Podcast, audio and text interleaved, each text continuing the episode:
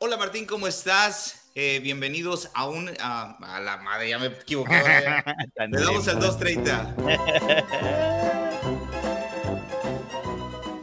Gente, ¿cómo están? Mi nombre es David Parraguirre. Bienvenidos a un episodio más de Construyendo Hogares Podcast. Mi nombre es David Parraguirre y estoy con mi co-host o mi anfitrión en, en la frontera de Canadá, Martín Chavarría, desde el garage de Martíncho. Señor Martín? Parraguirre, ¿cómo estás tú? Yo por acá todo muy bien.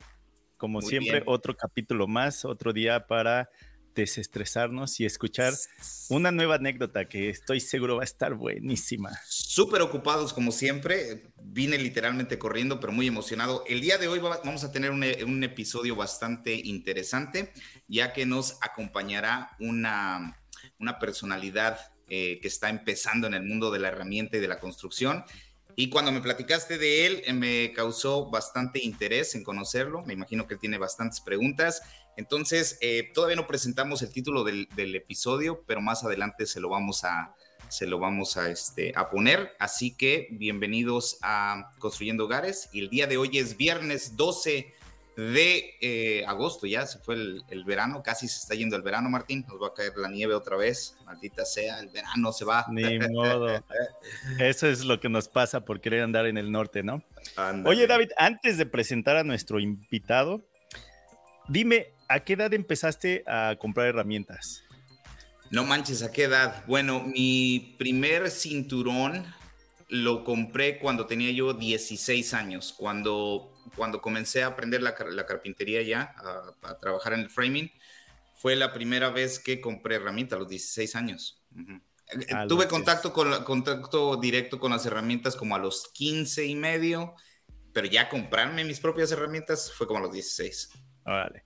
Bueno, deja, les presento a Juan Diego López desde Colombia y él nos va a contar a qué edad empezó a comprar o adquirir herramientas. Hola, Martín. Bienvenido, bienvenido, Diego. Mucho gusto en conocerte. Mucho gusto a ustedes dos. Estoy muy feliz de estar aquí por la oportunidad que ustedes me dieron. Y así, eh, yo empezaría como a contarles que esto no, no empezó desde los 13 años.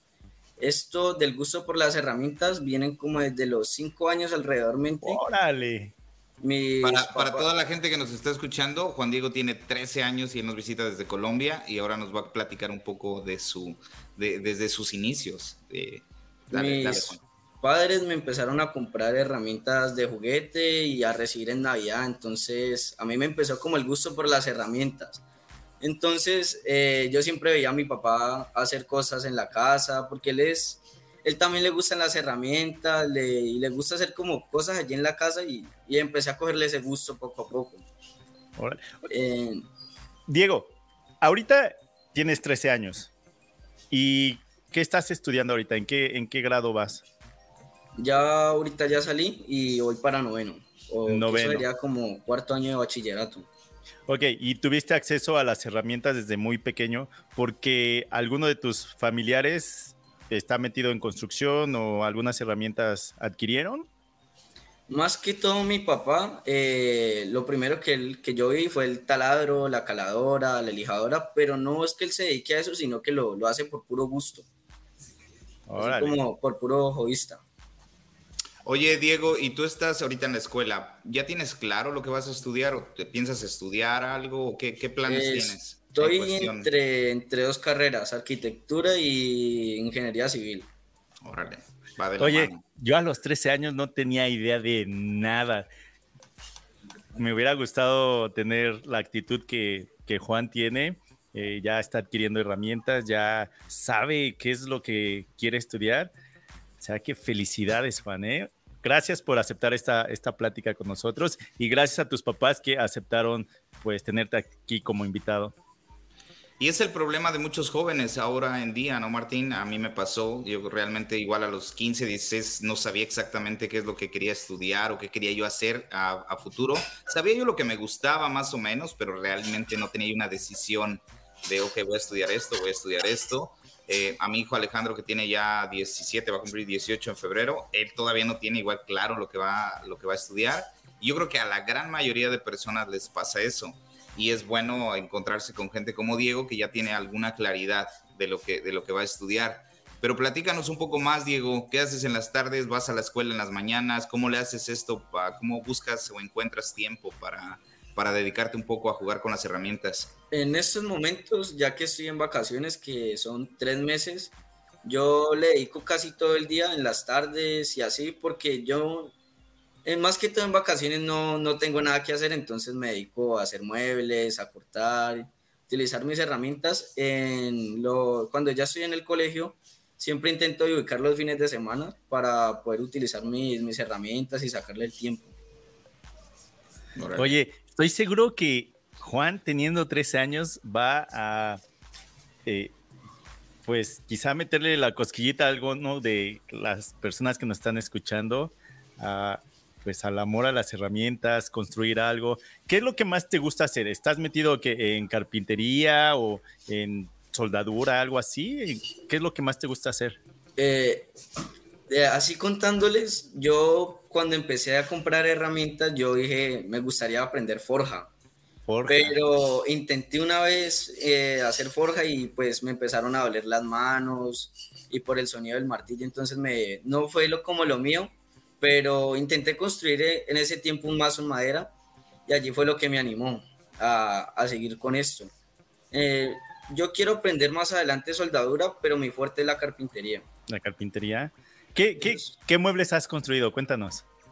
He construido percheros, un perchero como de un metro, unas bancas, más que todo hago bancas, que es, y ahorita estoy construyendo unas repisas, voy a construir una, una especie de cosa para poner matas y dos, estoy entre, entre construir dos repisas una con una especie de cosas que le dicen amigos que son como unos soportes, y otra con unas con, que tenga dos parales y que al lado tenga, en el centro tenga dos repisas.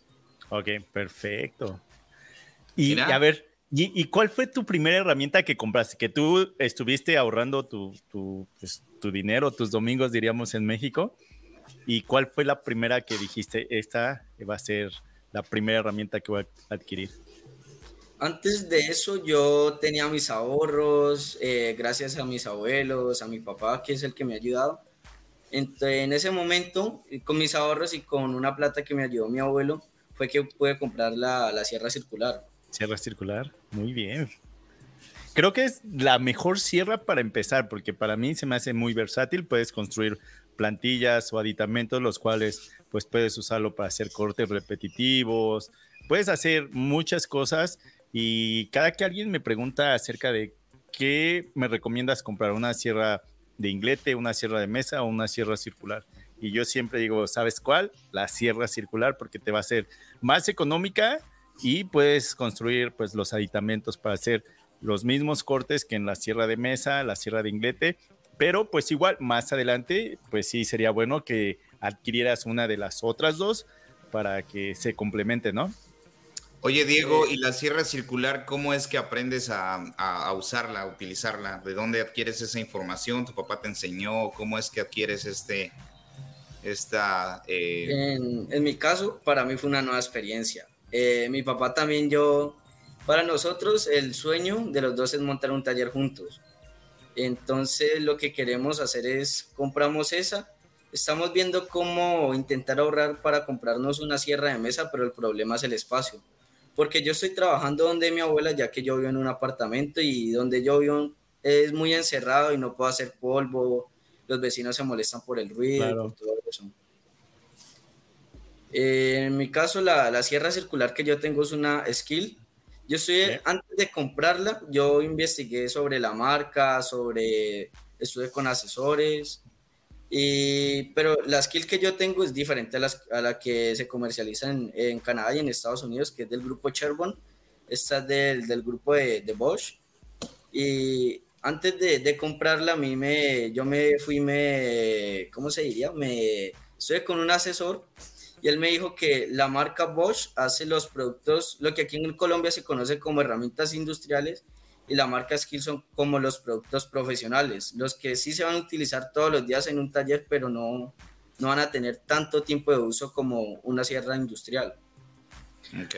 Oye, David, Juan habla como si ya y se escucha, no, no, y se escucha que sí sabe, que ha puesto atención, que ha hecho preguntas y, por ejemplo ahorita que nos sacó eh, skill hecha por Chevron o por, por, la marca Bosch, entonces no es alguien que apenas empieza, ya está metido en esto de las herramientas y, pues construcción de, de muebles. Honestamente, felicidades. A mí me hubiera gustado que a tu edad me hubiera llamado la atención eh, pues ya meterme a, herramientas o construir un mueble o algo. Creo que a su edad lo que yo estaba preocupado era por comprar bolsas de papitas para sacar los tazos. No, y aparte eh, quiero decirle a Diego que están viviendo una etapa eh, muy interesante, ya que están este, pues viviendo de alguna manera la pasión en conjunto con su papá. Entonces, muy interesante. Disfruten mucho esta etapa, ya que es una de las que más disfrutas. Sí, al final eh, se, llega a hacer el taller y comienzas a trabajar y a hacer muebles. Es bonito, pero toda esta etapa, eh, el, proceso de investigación sobre las herramientas, el contactarte con gente que sabe, el, conocimiento que vas adquiriendo durante todo este, este proceso, es, es, bonito, que algunas veces por la emoción o por el estrés o por la desesperación de querer tener las cosas, se olvida un poco de esta etapa y esta etapa pues te une de alguna manera un poco más fuerte a tu papá, ¿no? Porque pues están de la mano. Entonces eso se me hace súper, súper importante y este, te, quiero felicitar por eso, Diego. Diego, perdón, Diego, perdón, Diego, eh, perdón que, te interrumpa antes de que hables. ¿Se te ha ocurrido grabar algún proyecto con tu papá? igual y no tanto en eso. Igual y no tanto para subirlo a redes sociales, que no estaría mal. Pero creo que sería algo muy bonito tenerlo de recuerdo donde estés a esta edad construyendo algo con tu papá y que más adelante y quizá más adelante tus hijos lo puedan ver o algo así. Eso es muy motivante. Yo te invito a que, a que lo hagas. No necesitas subirlo a redes sociales, pero que lo tengas y que después te pongas a ver esos videos y si a mí se me hace algo muy bonito. Sí, yo, y aparte también he estado en crearme una cuenta en Instagram como para todo esto de la madera, en YouTube y en Facebook, aunque cuenta en Facebook no he tenido y, todavía no, no sé si tener, pero, pero allí intento seguir. Yo creo, yo creo que eh, sí sería interesante porque eh, tú estás mostrando algo que a muchos de nuestros jóvenes eh, se les ha perdido. Bueno, yo crecí en otra época, un poco más como lo que estás viviendo ahorita tú, lo que estás experimentando.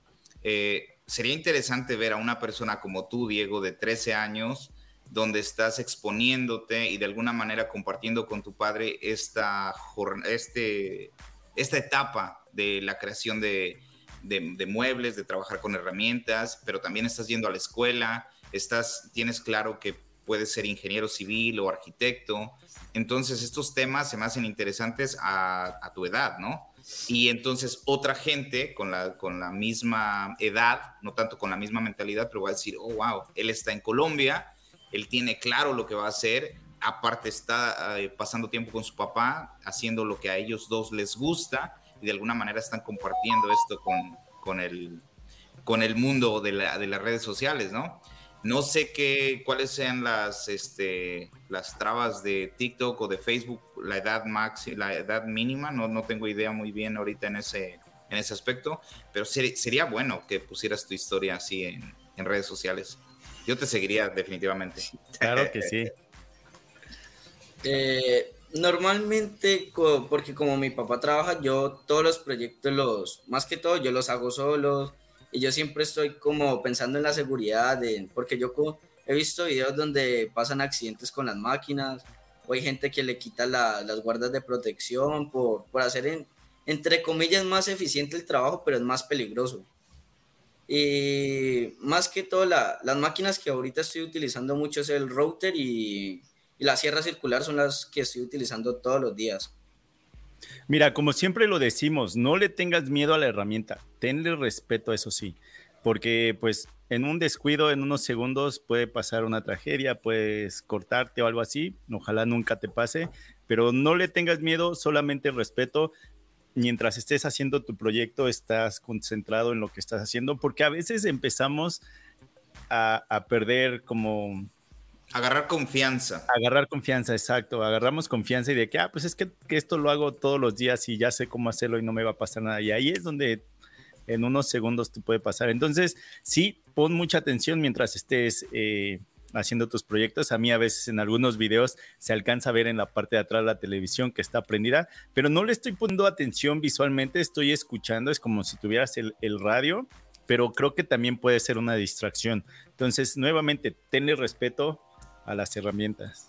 Por ejemplo, yo estos días que he estado trabajando, he estado escuchando sus podcasts y mientras trabajo yo mido y cuando estoy midiendo o haciendo alguna cosa así, yo voy escuchando, pero cuando ya es hora de cortar o utilizar el router, yo me apago el audio y me pongo los, los para evitar escuchar el ruido de las máquinas. Con eso también tuve una mala experiencia porque yo en un tiempo no utilizaba protección en los oídos y me empezaron a doler.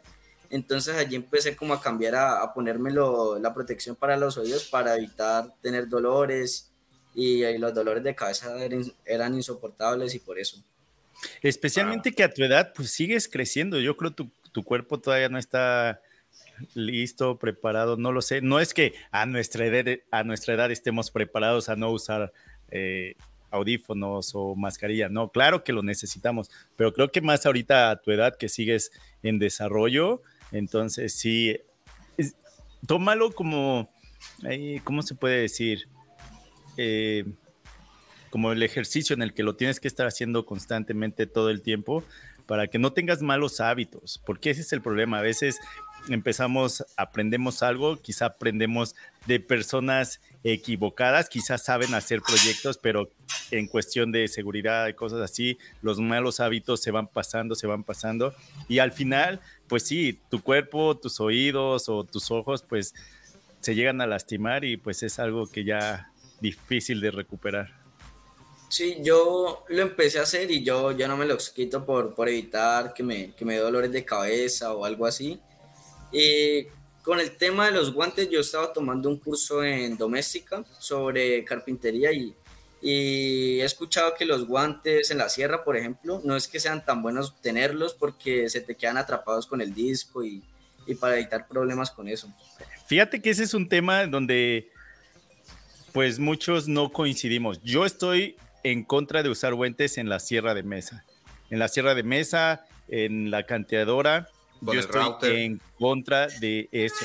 Otras personas dicen, no, pues es que los necesitas. Y ahí lo que yo pienso es de no, en esas herramientas no los necesitas porque en vez de ayudarte, te van a perjudicar.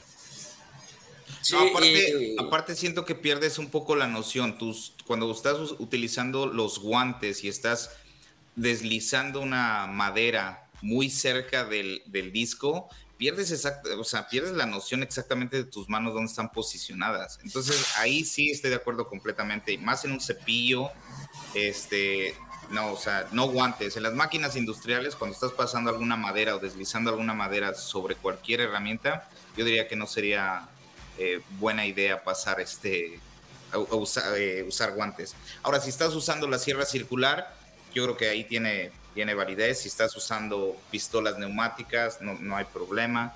Pero sí, si ya vas a, a deslizar algo sobre una, un disco dando vueltas, una, una, sierra cinta o lo que sea, sí yo recomendaría igual no, no guantes, pero tomen sus propias precauciones. Pues sí, ese es un tema de nunca acabar. nunca acabar. No, llegamos a un, a un acuerdo. ¿Alguna vez te han, te han ya pedido algún mueble que construyas para, pues, para algún cliente o solamente ahorita es para familiares y para tu casa?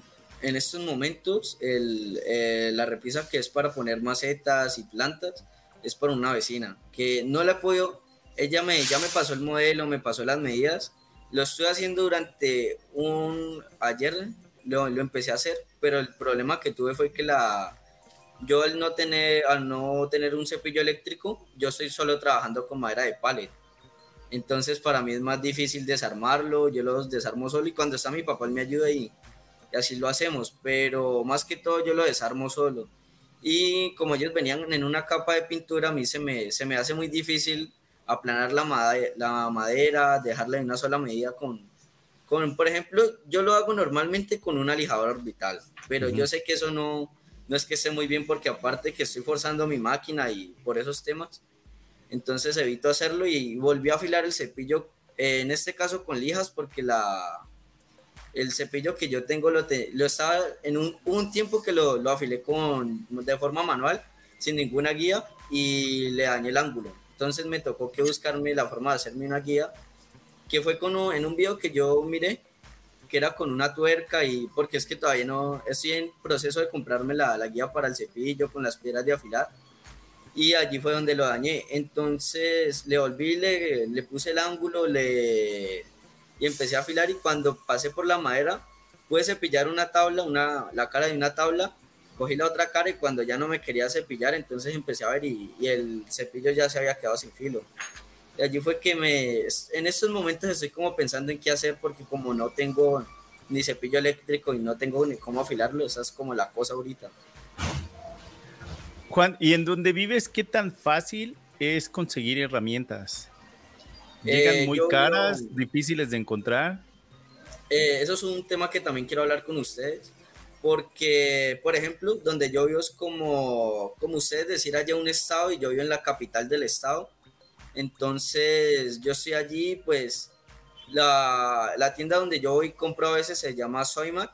Entonces, ellos no venden casi más que todo herramientas eléctricas, pero lo que son herramientas, cosas para herramientas manuales son se ven muy pocas. Entonces yo o compro por eso o por Amazon o en Mercado Libre. En estos momentos donde encontré un juego más barato y con, con unas buenas piedras es en Amazon. Pero tendría que pagarle 18 dólares de envío de, de Estados Unidos hasta acá, Colombia. ¿Y qué tiempo se tarda más o menos el envío desde, desde Estados Unidos por Amazon? Este, una semana. Allí, oh, allí me decía que una semana. ¿Has comprado por Amazon o sería la primera vez? Mi papá se ha comprado otras cosas y cosas muy voluminosas. En herramientas intentamos de hacer una compra de una caladora, una lijadora rotor vital y creo que era un cepillo eléctrico. Y al parecer tuvimos problemas y no, no pudimos al final comprarlas, pero sí nos devolvieron el dinero. Y eso es una cosa que a mi papá le gusta mucho, que yo también he visto en videos, por ejemplo, a mí yo tengo un taladro, un Dewall inalámbrico, que lo compré en Soima. El, el, selector de velocidad se me, se me pegó y no se podía cambiar. Entonces lo que yo he visto que en Estados Unidos o en Canadá hacen es, ustedes devuelven la herramienta y les devuelven una herramienta nueva. No sé si en realidad funcione así pues que así se vean en los videos, pero en este caso acá lo que hacen es, se te llevan la herramienta, te dan un tiempo y la arreglan y nunca te o te, te la arreglan o si no hay forma de arreglarlo te, te vuelven una nueva. Sería igual, acá también pasa lo mismo. Al menos que hayas comprado la herramienta y que te diste cuenta que algo está fallando, pero que tiene muy pocos días de haberlo comprado, entonces ahí sí te pueden regresar tu dinero completamente. Pero si no, sí pasaría a un centro de... Eh, ¿Cómo se le dice? Centro, centro de servicio, exacto. Pero no, ahí sí sería lo mismo que lo que estás contando. Pero más que todo yo compro, prefiero comprar en línea porque o la herramienta que he comprado la he comprado porque me he puesto a investigar sobre la marca, sobre el uso que es. En un, en un tipo de herramienta que a mi papá le gusta mucho, que es la marca Black Decker. A mí él decía que comprar no es una, pero es que yo soy como más a tener herramientas de uso profesional e industrial que tener una herramienta de uso ocasional, porque es que eh, cuando yo estoy en vacaciones, a mí me gusta utilizar en estos momentos todos los días una sola máquina y me concentro con una sola máquina. Entonces yo sé que utilizando una herramienta de uso ocasional no me va a dar el mismo tiempo, no la podría utilizar por riesgo de irla a quemar o irla a dañar. Wow, 13 años y su forma de pensar en invertir, en los proyectos que quiere hacer, lo que no manches. Honestamente a mí me hubiera gustado tener pues esa forma de pensar. Vamos, a, vamos a dejar a Diego que haga el, que haga el podcast este hoy.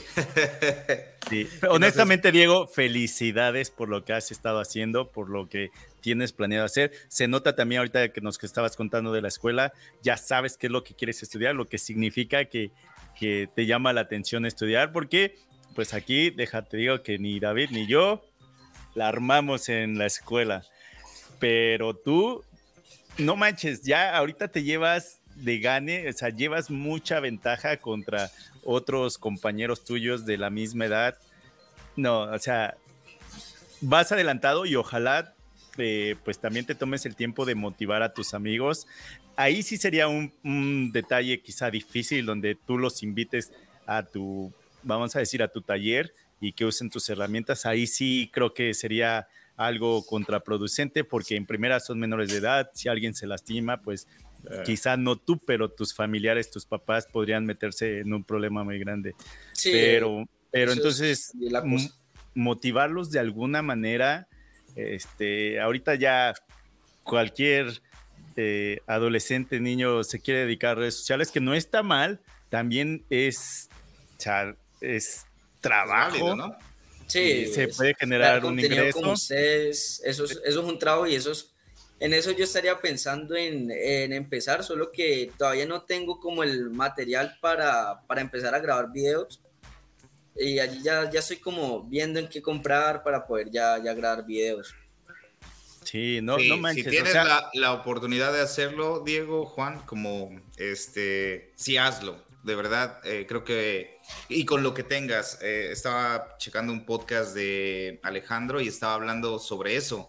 Siempre estamos buscando o excusándonos de alguna manera para no crear contenido o para no sacar lo que realmente queremos exponer porque siempre estamos esperando la próxima herramienta o la mejor cámara o el mejor audio.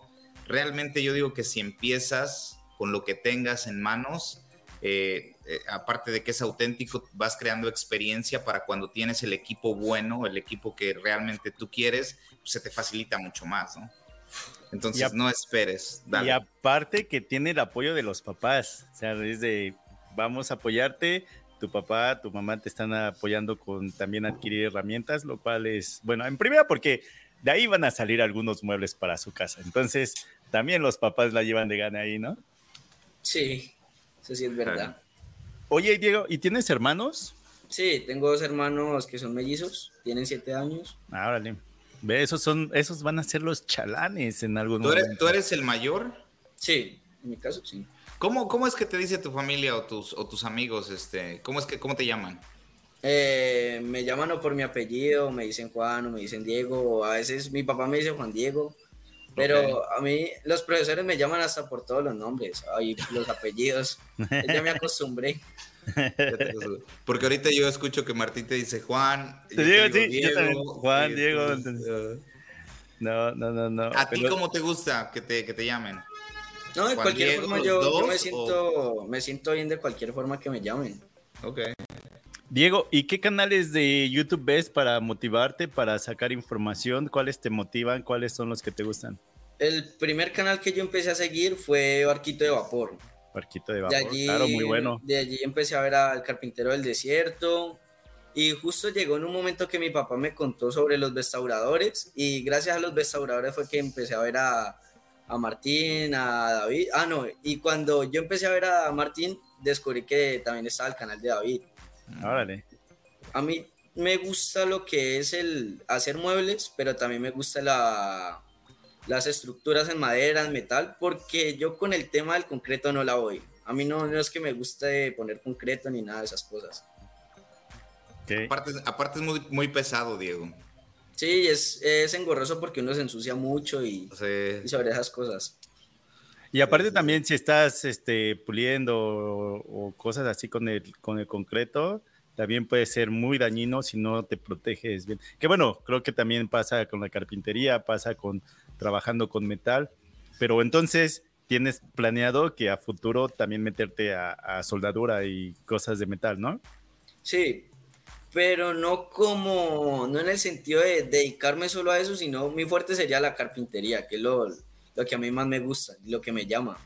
Pero aprender de todo un poco te va a ayudar de mucho. Y ahorita lo bueno es que ya están saliendo más canales, contenido en español, que de todos se aprende, de todos vas a aprender algo. Entonces puedes agarrar un poquito de acá, un poquito de allá, quizá cambiarle un poco a tu manera o adaptarlo. Oye, Diego, ¿y, canales en inglés no sigues?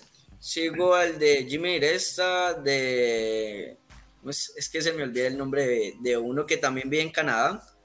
Se llama... ¿De Samurai, Carpenter? yo lo sigo y... He empezado a seguir otros canales que no son conocidos, que, he visto que se, dedican al framing. o lo hacen así por, por puro gusto, por hacer tiny house y cosas así. Entonces yo empiezo a ver eso y me gusta. Oye, ¿te has aventado, te has aventado varias palabras en inglés y bien pronunciadas? ¿Estás aprendiendo inglés? en el grado en el que estás en la escuela ya te empiezan a enseñar inglés? Sí, pero en el tema del inglés yo sí salí muy mal. Allí sí me costó y, aparte porque uno, uno, habla aquí, pero con los amigos ya es otra cosa y normalmente uno se desconcentra con ellos, mantener en recocha y por esas cosas. A lo que, a lo que iba es de que puedes ver videos eh, en otro idioma, inglés, en francés, en alemán, lo que sea, y no necesariamente tienes que estar entendiendo lo que están diciendo. Visualmente. Viendo, aprende. Eso, eso es lo, que yo mantengo haciendo. O cuando están hablando, yo pongo el, traductor de, Google y empiezo allí a escuchar, o, por ratos me da, escuchar, me da por escuchar el solo, solo audio para más o menos entender. Claro, de esa manera estás aprendiendo Fíjate que en mi canal he hecho contenido donde explico qué es lo que estoy haciendo, pero también hay otros videos donde no explico nada. Y es porque en la forma en la que yo pienso es de que es que incluso viendo puedes aprender. Y muchas personas se molestan, es que no me estás explicando lo que estás haciendo. Y yo digo, es que de esa forma quizá te estoy ayudando a que en tu cabeza digas, ah, lo está haciendo por esto. O quizá no sé lo que está haciendo, pero al final ya entendí por qué lo hizo. Y de esa forma también, pues, generas pues una forma, una idea de, aprender, de pensar, porque a veces si, si estás viendo un canal porque te da todas las medidas, en dónde tienes que comprar el material, el por qué, a veces creo que podría ser contraproducente, ¿no crees? Tú, tú dinos, ahorita a la edad que eh, tienes que estás aprendiendo. Sí, porque normalmente cuando uno hace muebles, uno no se tiene que concentrar como te lo enseñan en el video, sino en el, por ejemplo, si, si a mí alguien me pide hacer un mueble, sería con las medidas que me pidan en el espacio, la forma o dónde estaría y, y qué forma lo, lo llevaría para poder evitar eso, evitar problemas en el camino. Exacto, porque hay personas que dicen, es que no me estás dando las medidas. Y es de que, ok, supongamos que hay algún canal que te está dando todas las medidas en dónde comprar, y que quizá tienes un problema y, aunque viendo el video no das con, la respuesta, no puedes transformarlo a las medidas que tú necesitas. Y está bien quizá por el canal, porque está ayudándote, está ayudando a uno de los seguidores o se quiere ganar a otro seguidor, pero al mismo tiempo es de qué vas a hacer si se te muere ese canal y ya no hay nadie quien te ayude. Entonces, creo que en vez de ayudarte te perjudicó porque tú lo, que lo único que estabas haciendo era que te dieran todo casi en charola, ¿no? En la boca y, y, pues a veces ayuda, pero a veces perjudica más. Entonces, un consejo que yo podría darte es ponte a ver videos en otro idioma. Hay unos en ruso, no sé qué idioma sea. Sí, yo, yo he seguido uno, a una persona que se llama Bereshka. Eh, no sé si es ruso o es ucraniano, pero sube buenos videos. He visto otro que no me acuerdo bien su nombre, que también lo, lo he estado viendo he visto videos en alemán, en francés casi no, en italiano creo que he visto uno que otro, pero más que todo en inglés o, en ruso y alemán. Son los que yo veo. Es Scott Brown Carpentry. Él está en Nueva Zelanda o en algún lugar en Europa. Que es... Ah, él, él también lo sigo. Él es, creo que él es australiano. Australiano, ajá. Scott Brown. Tiene muy buen contenido y él se dedica más a la construcción pero también tiene muy buenas herramientas. Hablando de los canales en inglés, uno de los canales que causó o que siempre me causa como admiración es el de Jimmy, porque Jimmy, Jimmy estructura su video de una forma que, te, que, tú lo acompañas haciéndolo y tu cerebro va trabajando. Tú, tú piensas que lo va a hacer de, la manera que tú lo, lo harías, ¿no? Pero él termina dándole la vuelta completamente a lo que tú pensabas que ibas a hacer y de esa manera yo con Jimmy he aprendido muchísimas cosas. De, verdad, Jimmy es un genio. O sea, él, él de verdad... Eh, este, hablando sobre los videos de él, yo he escuchado que él es el pionero de YouTube. Yo me pongo a ver sus videos viejos, los de ahora. Y me gusta ver sus videos porque él hace todo. Él, él hace herrería, forja, carpintería, sabe sobre otros temas. Que, eh, también, también otra cosa que me llama la atención y que veo de vez en cuando son canales de mecánica. Ah, y creo que él tuvo una camioneta que él se compró y él la, la estuvo arreglando. También ese video me lo vi. Sí, sí, sí. Es, es, bastante interesante su contenido y la mayoría de sus videos, yo creo que un 95%, eh, no habla, no habla, prácticamente solamente comienza con su cámara, eh, te presenta lo que, en lo que va a trabajar y comienza a cortar o a lijar o a desarmar y comienza a armar. Jimmy, este Jimmy es conocido como el padrino de los makers. Sí, así es que yo, yo lo he escuchado.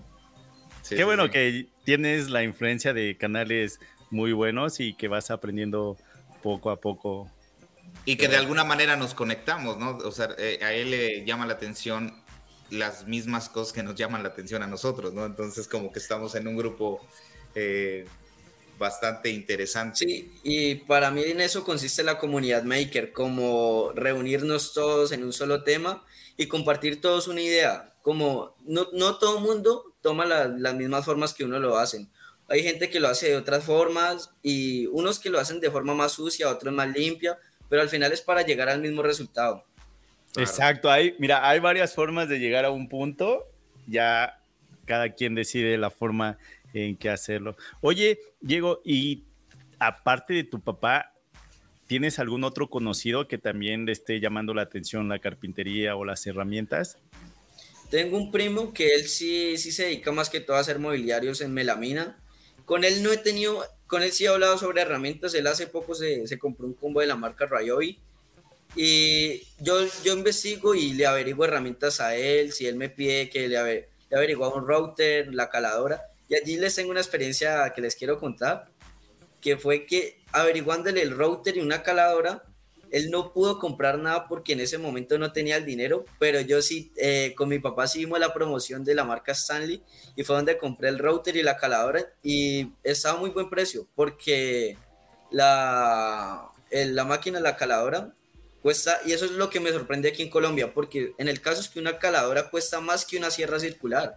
Y allí no le encuentro el mismo sentido porque es que la sierra circular tiene más formas de, utilizarlo, pero la, la caladora no tanto, y la caladora cuesta más. La sierra circular tiene más potencia, es mejor, y van para el mismo uso, para el uso profesional. Allí no tienen la misma garantía, que serían dos años tanto en la marca Stanley como en la marca Skill, pero todavía no, no he podido como allí entender. Y en ese caso, cuando yo le estaba averiguando, yo me di cuenta de ese como en, en, la tienda de Soima, y allá fue donde yo lo compré, y la, me costó 528 mil pesos colombianos. No, sé, no sé cuánto eso sería en dólares, pero... 528 mil colombianos a dólares. A ver, sigue contando y mientras lo busco. entonces, mientras yo le estaba averiguando una cosa a él, yo salí, con, él no la pudo comprar, pero yo sí la compré de forma inesperada sin saber que, iba por esa máquina. Hiciste la tarea para adquirir la herramienta tú. Sí. Y justo en, en, diciembre yo le estaba mostrando a mi, a mi abuela unos videos que, de cómo le hacían una mesa al router que, y yo le había dicho a ella que me gustaría haber tenido esa máquina. Y en, en enero se me dio la oportunidad. Y, y, yo, yo no les digo normalmente, yo me pongo a buscar, a sacar precios, a buscar cuál es la mejor opción, para qué tipo de trabajo. Y así, eh, y en eso, el, router de la marca Stanley cuesta 500 mil pesos y la caladora por aparte, si no las hubiera comprado en combo, me costa, esa caladora costaría 300 mil pesos colombianos. Entonces es como por 500 mil pesos me llevo, me llevo una, un router y esos 28 mil pesos me, me estoy llevando una caladora. Aquí tengo que 500. como un 25%? Eh, un poquito más, porque la, la máquina, la caladora cuesta 300 mil pesos. Es como yo comprar el router y que me regalaran la caladora. Ok, sí, sí. Wow. Aquí tengo que 528 mil colombianos a dólar americano serían 123 dólares. Okay. Cuando, cuando nos hablas en, en, en ¿qué es? ¿Dólar colombiano? ¿Peso colombiano? Peso, colombiano suena así de no manches tanto, pero, pero bueno, son 123, 123 dólares. Más que todo, yo me estoy moviendo tanto en el mercado acá que se mueve en Colombia y me gusta mucho moverme en, Amazon. he estado viendo en las tiendas de Lowe's, he estado viendo en las tiendas de Home Depot, en Tolop, en Shopify, que es otra tienda que, que descubrí. Y así voy viendo porque ese es el tema que yo quería tocar con ustedes aquí en Colombia las herramientas llegan muy caras. Sinceramente, las máquinas que he comprado es porque han estado en promoción. Y yo veo con los precios en Estados Unidos y veo unos precios con una diferencia altísima. Yo quisiera comprarme una lijadora Digwall rotorbital a, a cable que venden en Estados Unidos como por 80 dólares en Lowe's. Sí, 80 dólares y aquí en Colombia está ya llegando a los 600 mil pesos colombianos. El, ¿Qué eso cuánto es, Martín? ¿130 dólares? Y no sería el mismo, el mismo modelo, porque acá en Colombia está llegando una que no tiene velocidad variable. ¿Cuánto dices que vale ya en colombiano? 600 eh, mil. Sí, entre 600 mil pesos. Entonces, eh, y yo me puse a analizar la, la lista de la, de la máquina, la, la, potencia, las revoluciones, los accesorios que traía, y me di cuenta que la máquina que venden en, en, Estados Unidos está como, tiene casi creo que 300 watts, en cambio acá la que llega acá a Colombia está como en 250, 250 y es que allí es donde yo no sé, pero y con Estados Unidos y aquí en Colombia manejamos eh, la misma línea que sería 120 y todavía no puedo entender allí por qué nosotros nos traen unos modelos diferentes que allá. Y yo sé que eso es cosas de, de países tercermundistas y, y, todo ese tema. Eso es muy interesante, ¿eh? muy interesante. Aparte los precios, por ejemplo, eh, entonces saldría como en 130 dólares. 140 dólares, sí. 140 dólares, casi lo doble. Aquí normalmente las herramientas llegan así. Eh, el taladro inalámbrico, que fue la, la, última adquisición que hice, ese también lo compré en Soymac. Ese yo lo busqué en Amazon, no, y eso es otra cosa. En Amazon no están todas las herramientas que, que uno va a decir. Amazon es como donde yo voy a buscar Fextool y va a estar. No, no he podido encontrar casi productos de, de la marca. Busco más que todo en Rockler. En Rockler sí he visto herramientas como Fextool, Triton, que no, era una marca que ahora estoy investigando que no conocía eh, he conocido a Tritón, más que todo marcas alemanas. Y, y, por eso es que yo, yo me pregunto aquí en Colombia, yo sé que los temas de embalaje, el transporte, todo eso le va a subir el precio a la máquina, más el IVA que utilizamos aquí en Colombia, que es, sería el 19% de, del IVA que tiene con la máquina. El precio original se le, se le pone el 19% y eso es lo que da el, el precio final para el consumidor pero no, no hemos utilizado así. A mí me gusta como ver otras cosas y comparar con los mercados allá en, en Estados Unidos porque es como lo, lo, que yo más, más estaría comprando porque yo sé que Amazon tiene su, las cosas de a partir de 35 dólares se puede, te lo mandan gratis o puedes pagar envío o los productos ya tienen envío gratis o en otros casos no te, la ubicación no me llega hasta acá. Entonces lo que yo estaría pensando es mandárselo a una tía que vive en Miami para que me lo manden a mí acá. Lo que, una cosa que sí quiero ver y no sé cómo voy a hacer que tenemos con mi papá es ir a, ir a Estados Unidos, a las ferias, yo he visto ferias, en Canadá también he visto conocerlos a ustedes, conocer las marcas, los lanzamientos nuevos que han sacado las diferentes marcas, las tecnologías, porque uno cree que, o las personas que no están adentradas en el tema, uno cree que una máquina es un taladro, es solo una cosa que va a rotar, pero no saben que ahí existen las tecnologías brushless, las tecnologías con carbones, aunque los carbones ya están quedando en el pasado. Cosa que no me había enterado es que hay herramientas a cables que se utilizan con carbones, sin carbones, perdón, pero yo más que todo conocía las herramientas a batería sin carbones. Investigando me di cuenta que Diebold sacó una, una pulidora que es una, una esmeriladora, una moladora, eh, sin carbones y ayer era donde yo no sabía que si, si es que ya se están implementando eso en las herramientas a cable.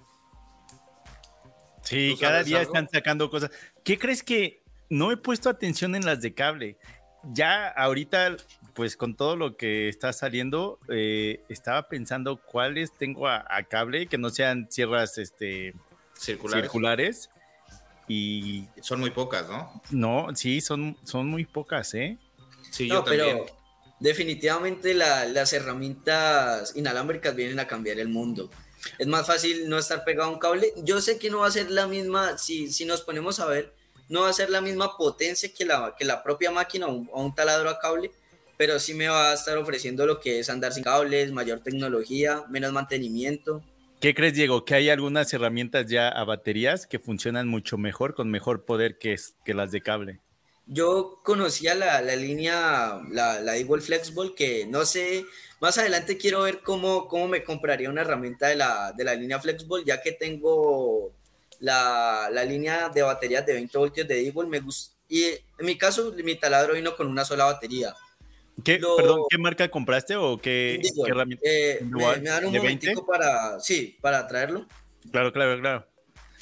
David, no manches, nosotros a los 13 años nada más nos la pasábamos jugando fútbol, metiéndonos en problemas. A los 13, no, a, los 13 ya trabajaba yo, güey. No, pues yo también, pero no con la actitud que él tiene. Ya, ya aquí, esta sería la, la máquina. Ah, ok. Ok. 720 en mi caso, solo trajo esta batería de 2 amperios porque lo compré en promoción. Este me costó alrededor de, sí, 400 mil pesos colombianos. Este es el DCD 7781. Que ese lo... saldría, como de alrededor de 100 dólares. Entonces, está el, ese, ese está casi el precio como aquí.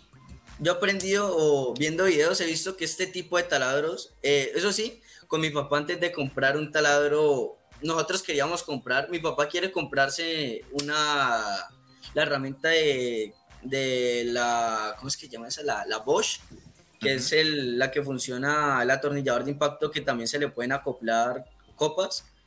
Y no, es que yo estoy como en esa discusión con mi papá, porque o nos compramos ese, pero lo que yo quiero es como tener más herramientas o tener de la misma línea o para tener más baterías. Y mi papá quiere, por la utilidad que tiene la, la herramienta, que sería ser un atornillador y, y, una llave de impacto. Allí es como la, la duda que entre los dos tenemos. Yo he visto ah, ya sé cuál dices. Eh, ya, ya, ya, ya, ya. Oye, Diego, perdón, perdón, perdón, perdón. Perdón que te interrumpa. Tranquilo. ahorita que estabas diciendo del, del, por qué llegan más caro, a veces es la, las leyes del país. Hace mucho tiempo, bueno, no hace mucho, pero alguien, hicimos, hicimos un sorteo o no me acuerdo cómo estuvo, Milwaukee nos dio herramientas para poder hacer algún concurso o regalarla a los seguidores y creo que pasó con alguien de Colombia. Se le mandó la herramienta y, al final no la pudo aceptar porque eh, el gobierno estaba eh, poniendo un impuesto mucho más alto que el costo de la herramienta nueva. Sí, entonces el que se la ganó, el que se la ganó dijo, ¿saben qué? Discúlpenme, pero pues yo no tengo el dinero para pagar eso y este no puedo hacer nada. No, no me acuerdo en qué terminó eso, si se, se le regresó a Milwaukee o Milwaukee hizo eh, lo que se necesitaba hacer para que la herramienta pasara. También pasó en México una vez donde estaban, eh, el gobierno estaba tratando de poner un impuesto muy alto, donde también eh, la que se lo ganó fue de no puedo, Martín. O sea, aunque quisiera, no puedo. Y se regresó a Milwaukee, Milwaukee la volvió a mandar se volvió a regresar, porque a veces el problema es eh, agente aduanal en ese momento. A veces decimos, ojalá esté de buenas para que no tenga problemas, para que no me pongan un impuesto tan grande. Creo que fueron como dos ocasiones o tres en el que Milwaukee la envió, la regresaban, Milwaukee la envía, la regresa, hasta que Milwaukee dijo, ¿sabes qué? Mejor se la pido directamente a Milwaukee, a Milwaukee, México, y eh, que México la mandara. Eso es lo que yo estaba pensando que no sería mejor que la, la línea o la, la, casa, la casa matriz le pida la, a la, al, al, distribuidor que haya allá en México y que mejor se la envíen de esa forma. Y sí, eso, eso sería en, en, algunos países, por ejemplo, en tu país, no sé si las marcas estén presentes directamente, ahí podría ser. En, en el caso de, de, la marca de Digwall, están en, aquí hay varios almacenes autorizados en que te hacen mantenimiento. Eh, también está, creo que aquí en Colombia ya hay, hay varias casas de, de la marca original, pero yo sé que, que este, la marca Eagle funciona en el, en el grupo de Stanley Black Decker. Y hay una cosa que yo, que yo he visto, es que en, en Estados Unidos y en Canadá no se ven las herramientas Stanley, sino que se ve por Cable y Craftman. En el caso de la tienda de Soymac, mm, es que no sé cómo decirlo para que no suene feo, pero en Soymac te cobran muchísimo por una herramienta Power Cable. Por, Soymac nunca nos va a pagar por, publicitar, darles publicidad aquí.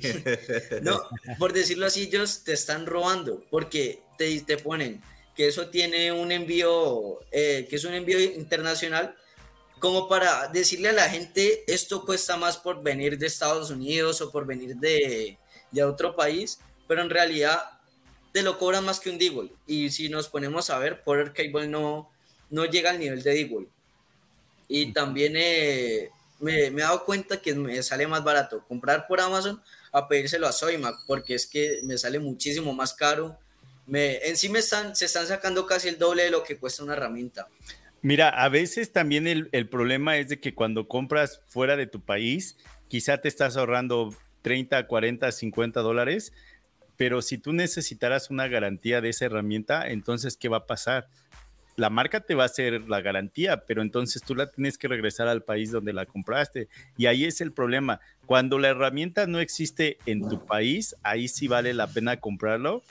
Pero si ya tienen esa herramienta en tu país, ahí entonces de no, mejor paga un poco más.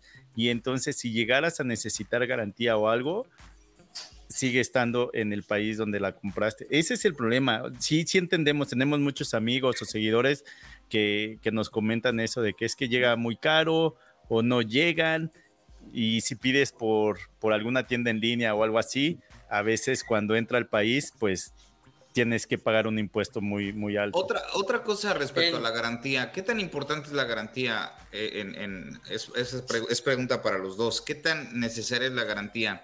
Ya que, por ejemplo, yo tengo herramientas que llevo años y eh, ocupando y usando y realmente nunca he tenido una, una herramienta que se me dañe por, por alguna cosa que oh, nada más pasó. En, en, mi caso me pasó con, con el taladro. Aquí esto estaba muy duro que no, no podía hacer así, el cambiar el selector. Ah, cambiar este, el selector no se podía, se me pegó. Entonces lo llevamos a Soima.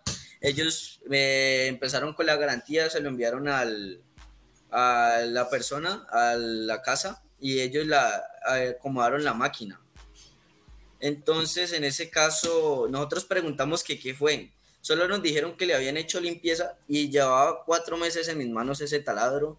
No lo había, yo, yo soy de las personas que, yo sé que las máquinas son para utilizarlas, sé que se pueden utilizar, pero no me gusta llegar al momento de decir voy a quemar mi máquina, la voy a maltratar, porque yo sé que eso me ha costado para comprarlas. Eres de los nuestros, Diego. Claro, claro. Ah, eh, David, te, quería hacer esa pregunta porque yo he visto algunos videos de, de, Jimmy que él deja caer las sierras y pues a mí me da allí como, como, como un dolor saber que, que, una máquina que cuesta tanto se caiga así de feo.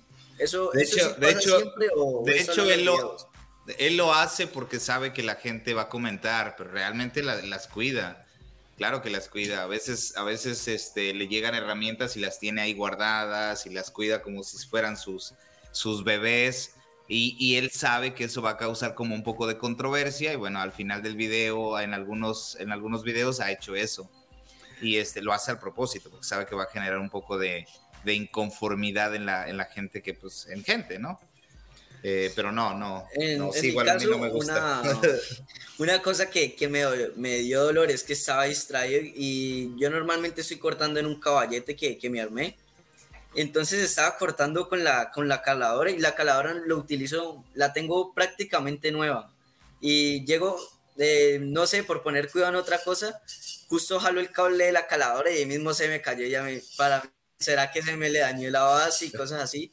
Pero no, no le pasó nada en sí. Solo me falta calibrarle la, la base a 90 grados, pero ya la arreglo. Diego, no sé si has visto mis redes sociales, pero ahorita estoy en una transición de mudarme a otro, a otro taller. Y hace unos días tuve que llevar más cosas y eh, eh, con el que me estoy mudando, con el que voy a estar compartiendo, pues se le juntó todo, el cambio del taller, un trabajo que salió malísimo en cuestión de cosas malas en la casa que ahora tuvo que arreglar. Y ayer que, ayer o antier, no me acuerdo qué día fue, tuve que llevar unas cosas y vi sus cepillos manuales en el suelo y me dio así como de no manches, o sea, puse mis cosas, era una mesa la que también llevaba y levanté todos sus cepillos manuales y los puse en la mesa porque hasta yo sentía feo y no eran mis herramientas, pero, pero era porque se le juntó todo. A mí no es que me guste. Entonces, sí, Yo, he visto tu, sigo las redes sociales de, de, Martín y he visto que el cambio de taller, en ese caso sí te quería preguntar para ti, es que aquí en Colombia tú ves normalmente lo, a lo que uno le dice un maestro de obra, que es como una persona que va y te hace un arreglo en concreto o en, te pone cerámica, y yo normalmente veo, las herramientas de ellos las herramientas están vueltas nada, por decirlo así. pedazos. Sí, eh, los cables los tienen cortados, hay unidos, entonces a mí me da dolor ver que una buena máquina está sufriendo tanto, sabiendo que esa máquina, si es para hacer el trabajo, sí podría yo utilizarla para, para eso, pero tampoco el llegar al punto de maltratarla es muy feo, eso está, hasta allí no me gusta. Por eso en el tema de yo prestando mis herramientas, o sea, el único que tiene acceso a las herramientas, porque es el que también tiene el mismo amor por las herramientas y es el que me ha ayudado a comprarlas, es mi papá. El único que tiene acceso a esas máquinas es mi papá. Eh, hace, hace un mes fuimos al evento de Milwaukee y teníamos una instalación de una cocina en, eh, en Washington, en un penthouse. Y el día domingo preparé todas mis cosas y el día lunes se las llevé a los muchachos y les dije, los vi a la cara y les dije, no saben el dolor que siento al irme y dejarles mis herramientas, cabrones. Cuídenmelas porque no saben lo que me está doliendo dejarlas. Uy, sí, porque es que uno al final no sabe ni cómo te las van a tratar o si te las van a dejar caer y golpear. Yo sé que una caída no te va a generar un daño en la herramienta, pero si son múltiples caídas, que es a cada rato que se esté cayendo, se moje o llegue a haber alguna cosa de esas, se te, se te va a empezar a deteriorar tu máquina y en sí esas máquinas son con las que uno trabaja. Son como tú dices, Martín, son las máquinas con las que uno está produciendo dinero, que uno le toca que invertir para producir más dinero con esas cosas. Sí, fíjate Diego que, que, por ejemplo, ahorita con el que me estoy mudando, sí tenía ahí sus cepillos manuales eh, en el piso, no aventados, aventados, pero pues los tenía acomodados. Por ejemplo, el cepillo manual no pones la hoja y que quede asentada. Sino sí, porque si no pierde, el filo. A mí me, yo, yo corregí eso porque antes lo ponía así y me di cuenta de eso, entonces cambié su forma de ponerlo.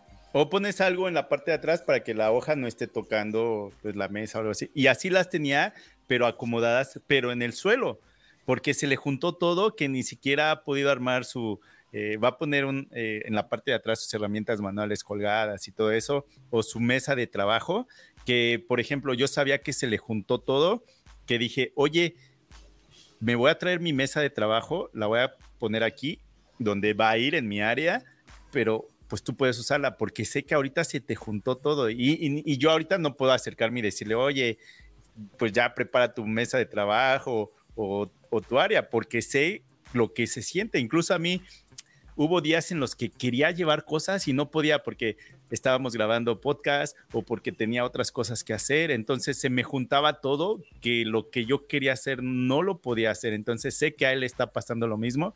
Incluso hoy en una plática con él, que estuve un rato ahí, eh, sí me dijo, Martín, mañana voy a terminar ya ese trabajo y ahora sí me voy a poner a arreglar aquí, tengo que hacer esto, quiero construir esto, tú cómo ves, ¿qué te parece si hacemos esto? Y es así de, qué bueno que ya él está viendo la luz al final del túnel. Sí, más porque en esos temas uno tiene que ver que como tú vas a compartir un, espacio con otra persona y como tú dices que para ti no es como un taller en sí, que vos que vas a estar a, diario en tu taller, sino que vas, lo, tú lo llamas como un estudio de, de grabación. Y en ese caso, eh, uno cree que es así mudarse y decir, ya, ya tengo todo y allá hay temas legales para dividirse el dinero que va a pagar cada uno. Y yo sé, yo sé sobre, eso, sobre esos temas. También investigo sobre temas así, hago estudios de mercado poco a poco cuando para ver eso. En el caso del material aquí en Colombia, yo sé que todo el mundo le gusta meterse. O una cosa que yo estaba escuchando es que los materiales, por ejemplo, si yo construyo un mueble con herramientas manuales, esto por ser un país que no todo el mundo va a tener la, el dinero para adquirir un mueble que está hecho eh, con 100% herramientas manuales, no se te van a fijar tanto en el proceso, sino en tu producto final. Y allí es como la cosa, y no todo el mundo entra a comprar cosas en madera natural porque saben que, es, que tratar la madera natural es caro, eh, tus servicios van a ser caros, la madera por sí sola es cara conseguirla y depende también de qué especie estemos hablando. Entonces la gente prefiere que les hagas eh, un mueble en melamina, en MDF, en plywood, a que, le, a que utilices eso o utilices madera natural. Y allí es cuando uno hace como estudios de mercado hacia quién va, va a ir dirigido. Eh, a mí yo me estaría animando a hacer, es que todavía no tengo la práctica. Con mueble con herramientas manuales, sí he más o menos aprendido a cepillar con, con el cepillo manual. En mi caso yo tengo un número 3 que ese mi papá lo había comprado hace años y lo tenía guardado y ni lo utilizaba, la tenía, lo tenía nuevo. Si, si yo te dijera, lo utilizó dos veces y no lo pudo ni calibrar ni ajustar y lo dejó allí durante un resto de años guardados y yo luego lo encontré y estaba nuevo y yo fui el que leí el uso. Qué bueno. Bien, bien. Juan, ¿y, ¿y, a qué se dedica tu papá? No, igual y no nos tienes que comentar eso, pero, pero se ve que tampoco está metido en, en construcción o en carpintería, nada de eso, ¿sí? Él es supervisor, él, él como tal estudió ingeniería mecánica y con mi papá, es que en sí, te cuento, eso viene por parte de, de mi abuela materna, eh, mi bisabuelo también era así, también le, no se dedicaba a eso, sino pero que también le gustaba tener herramientas, tener varias cosas, y a mi papá le enseñó. Entonces eso fue como un gusto que fuimos cogiendo, yo se lo llamo como que viene de familia, viene, viene en mi sangre, empezando por eso, eso viene por mí, porque mi papá me ha explicado, y yo veo eso y más o menos yo digo, esto viene desde hace tiempos, porque si viene desde mi bisabuelo, ¿cuántas generaciones he tenido que, que también se hayan, o no se hayan dedicado, sino que también tengan el mismo gusto? Claro. Claro, eso se hereda. Oye, Diego, regresando al tema de algunas herramientas o, por qué ah, llegan caras, o quizá. Perdóname, pues, no te había dicho en qué trabaja mi papá. Mi papá, como tal, él es supervisor de, de, una empresa que se llama Ensirva, que es como la que se encarga de manejar los contratos aquí en, en la ciudad de servicios de aseo. Entonces, él le toca que supervisar eso pero él como tal, es, el sueño de nosotros es llegar al taller a decir, ya tenemos la sierra de mesa. Mi caso yo está en Colombia, empezando por el tema de las, y volviendo como tú dices al tema de las herramientas, en Colombia el tipo de sierras que ustedes eh, utilizan como, pues yo he investigado y yo he visto que se llaman sierras de piso por el tamaño. Eh, aquí en Colombia no llegan. Esa máquina es muy difícil de conseguir y si llegan son de, de, del exterior. Por ejemplo, Martín, la, la máquina que tú tienes, que es la, la, sierra de mesa, la Bosch. Yo he visto que David también tiene una Bosch, pero no, si, no sé si sea el mismo modelo. Ese no lo he visto aquí en Colombia. La de Martín sí he visto que estaba aquí en Colombia. Ese yo estaría en estos momentos por irme por esa máquina y, y por una ingleteadora. Pero si nos ponemos a ver, lo que ustedes les dicen sierra de mesa de contratista, acá se conoce como una sierra de mesa estacionaria y lo que yo le digo a mi papá, eso no es una máquina estacionaria, eso es una máquina de contratista que tú te la puedes llevar para todas partes y no va a ser como una sierra de piso o una sierra de piso una versión más pequeña. Sí, oye, esa recomendadísima, tanto la que tiene David o la que yo tengo, la mía ya es más pequeña, también es disco de 10, este, pero son de batalla esas. esas fíjate, fíjate que yo la acabo de cambiar eh, la mía era la TS3000, que es la Bosch, pero compré una DeWalt y el modelo es este DWE7491RS. Y Voy a buscarlo. y fíjate que me gustó más la DeWalt ¿Que la Bosch? Que la Bosch. A lo mejor en el sistema del transporte me gusta más la Bosch, pero a la hora del desempeño, a la hora de mover la guía, pues está mucho mejor la, la DeWalt. En mi caso, las herramientas o las sierras de mesa igual se llegan a ver más. Aquí en Colombia las tres marcas que, que uno conoce industriales son, o las que más se venden son Deagle, Makita y Bosch. Las Milwaukee llegan, pero apenas les están abriendo como un lado en el mercado para que ellos, para que la gente se dé cuenta.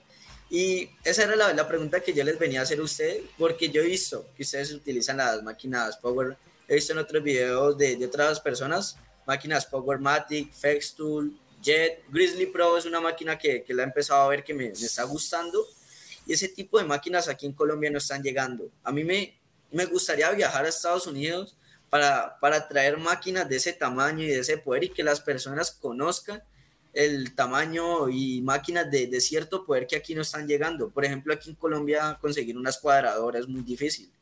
O, o si no es difícil, es imposible, mejor dicho, porque no, no es muy fácil.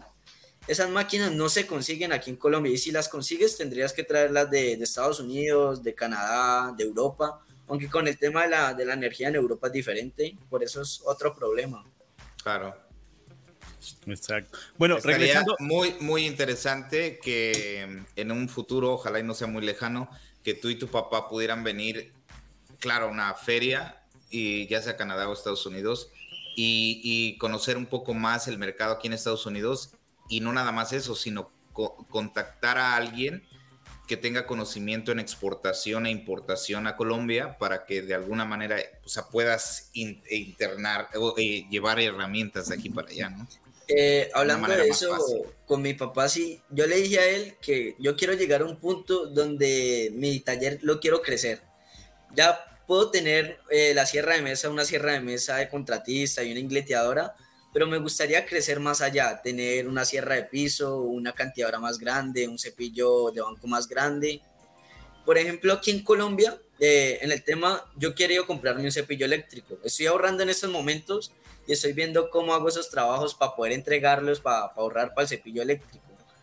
Pero aquí la cantidad que yo estoy viendo es una de la, de la marca Angel, que no sé, creo que en Estados Unidos no se ve, es una marca alemana, pero se fabrica en China, como, como todas las marcas, y como yo le digo a mi papá, yo no le veo nada de malo una, una cosa que sea fabricada en China, porque sigue siendo la misma tecnología que, que propone la casa. Claro. Entonces, esa máquina es dos en uno que, que, viene con un cepillo, con la cantidad arriba y abajo viene el cepillo de banco. Eh. Lo malo es que máximo se puede meter material de 8 pulgadas de ancho. De, y eso sería la, la única limitación que uno tiene. Exacto, sería, sí, ese tipo de maquinaria es más para espacios reducidos donde dices, bueno, no tengo el espacio, pero puedo tener esta máquina con dos o tres funciones y pues ni modo, si sí pierdes eh, la habilidad de rebajar o, o, meter tablones más, más anchos. Algo que te quería comentar es de que también el problema cuando envías o compras herramientas desde otro país es de que ahora con las baterías, en algunas ocasiones o la mayoría de veces, te pueden quitar las baterías. Porque eh, y ese es un problema que tiene Jair y Walter constantemente con, con herramientas de, de, Milwaukee, donde quizá los amperajes de esas baterías es mucho, que ya es así como que la paquetería no las acepta o no sé si es aduana o se las quita, no sé el por qué, pero ese también podría ser un problema, porque por ejemplo, supongamos que David o yo te mandamos algo y llegando allá te quitan la, las baterías, vamos a decir. Entonces, si tú no tienes baterías, pues ahí ya te dio en la torre también, ¿no? Entonces sí, hay que tener, hay que tener cuidado. No sé el qué amperajes son los que ya te, te dicen, no, pues estas ya no las podemos mandar. Es, sería Uy, eh, ese, un buen dato. ese, detalle sí me, me, sirve porque como he querido, más que todas las herramientas a batería que yo compraría aquí en Colombia es porque están en promoción y porque no va a tener el mismo precio que en Estados Unidos o en Canadá en Canadá no sé qué tanto funciona el sistema de, de envíos, porque o no sé si sea más caro, ya que yo, yo manejo puros precios de Amazon, me gusta manejar solo Amazon. Y allí yo veo, ay, las tiendas que están en Estados Unidos porque son lo, más cercano que yo tengo para que me manden. Y yo querido comprarme un atornillador de impacto que me va a demorar haciendo el ahorro, pero igual lo quiero tener por, para poderlo utilizar y como apenas tengo una batería querido traer más baterías con herramientas que tengan de, de Eagle con más baterías para ir teniendo una caja allí de baterías y ir poco a poco creciendo eso. En el caso de mi primo, que es el, el que compró el, el, combo de la marca Ryobi, a él se lo mandaron desde allá, un familiar, se lo mandó desde allá de Estados Unidos y él, lo, él le llegó acá a Colombia, pero no sabría allí si le pusieron, creo que no le pusieron nada de problema, se lo dejaron pasar así como, como si nada, si, además de que estuviera pagando los impuestos. Pero... Ahora, eh, fíjate, perdón, perdón que te interrumpa, ahora también fíjate, yo he ido a México y me he llevado herramientas de aquí y cuando llegas, es bueno declarar lo que traes porque a veces te puedes meter en un problema si no lo declaras. Te lo quitar y no te dejan pasar. Entonces yo muchas veces he llegado y he dicho, ¿sabes qué? Traigo tales herramientas. Y ya me dicen, a ver, enséñamelas. Ya las ven y dicen, no, que esto no es nada así, una herramienta fuera de lo común, donde es muy especializada. Es un, vamos a decir, un taladro o una caladora o lo que tú seas, de que, ah, no te preocupes entra como algo personal. Pero si ya llevas varias de lo mismo, entonces sí, ahí es de, ok, esto ya no es personal, esto ya es por negocio. Entonces ahí sí, este, pues ya entran los, los pagos aduanales y, y todo eso. Entonces, si, si ese familiar se la llevó desde Estados Unidos o de cualquier país, es diferente a que hagas el envío desde país a país donde pues estás contratando a una paquetería. Vamos a hacer esto, Diego. En, mi caso, eh, pues en el caso de mi primo, a él se lo mandaron desde allá, con un servicio de, entregas hasta acá a Colombia. Oye, ¿has visto el canal de Taller en Casa? Sí. él ha eh, hablado, ha hablado varias veces acerca de cómo le hace él para comprar cosas por internet y de que se las mandan a un casillero en Estados Unidos y de ahí una paquetería se la lleva a su país y tiene permitido un poco más en cuestión de cuánto costó la herramienta. No estoy seguro cómo funciona. Fíjate que en, ese tema yo estuve hablando con alguien de Colombia y este, él, él quiere que yo le mande unas herramientas, obviamente me las va a pagar, pero quiere que se las mande yo a Miami y de Miami se las van a mandar. Eh, la, cosa está, la cosa está que no se tiene que pasar de 200 dólares. O sea, las herramientas tienen que ir como en una posición de 200 dólares para que en Colombia paga un poco de impuestos, pero no paga un impuesto caro. Hablando no sé exactamente cómo está ese tema. De, ese tema, mi papá, pues cuando nacieron mis hermanos, él pidió un coche que le costó 300 dólares. Él le tocó que pedirle a mi tía en Miami que se lo mandara hasta acá y él le, lo puso por un precio menor, creo que fue por 100 dólares, entonces allí es para, para él evitar pagar eh, todo eso en impuestos. En el caso también de mi primo, mi pregunta es, él tiene herramientas Rayobi, Rayobi no ha llegado a Colombia, a mí me gustaría que empezara a llegar, yo la otra vez había escuchado que Rayobi, la, la versión verde o la línea verde, estaba junto al grupo de Milwaukee, pero no sé qué, qué tan bien sería acá en Colombia. Si, si, por ejemplo, se me llega a dañar la máquina y yo voy a, la tienda de Milwaukee, como ellos pertenecen al grupo Milwaukee, ellos me devuelven o, hacen algún cambio, porque la marca no está aquí en Colombia, no. Solo he escuchado que está en, España, en, Canadá, Estados Unidos y México. De allí no sé en qué más parte, creo, en Europa sí está mucho, sí la he visto bastante, pero aquí en Latinoamérica casi no, no llega.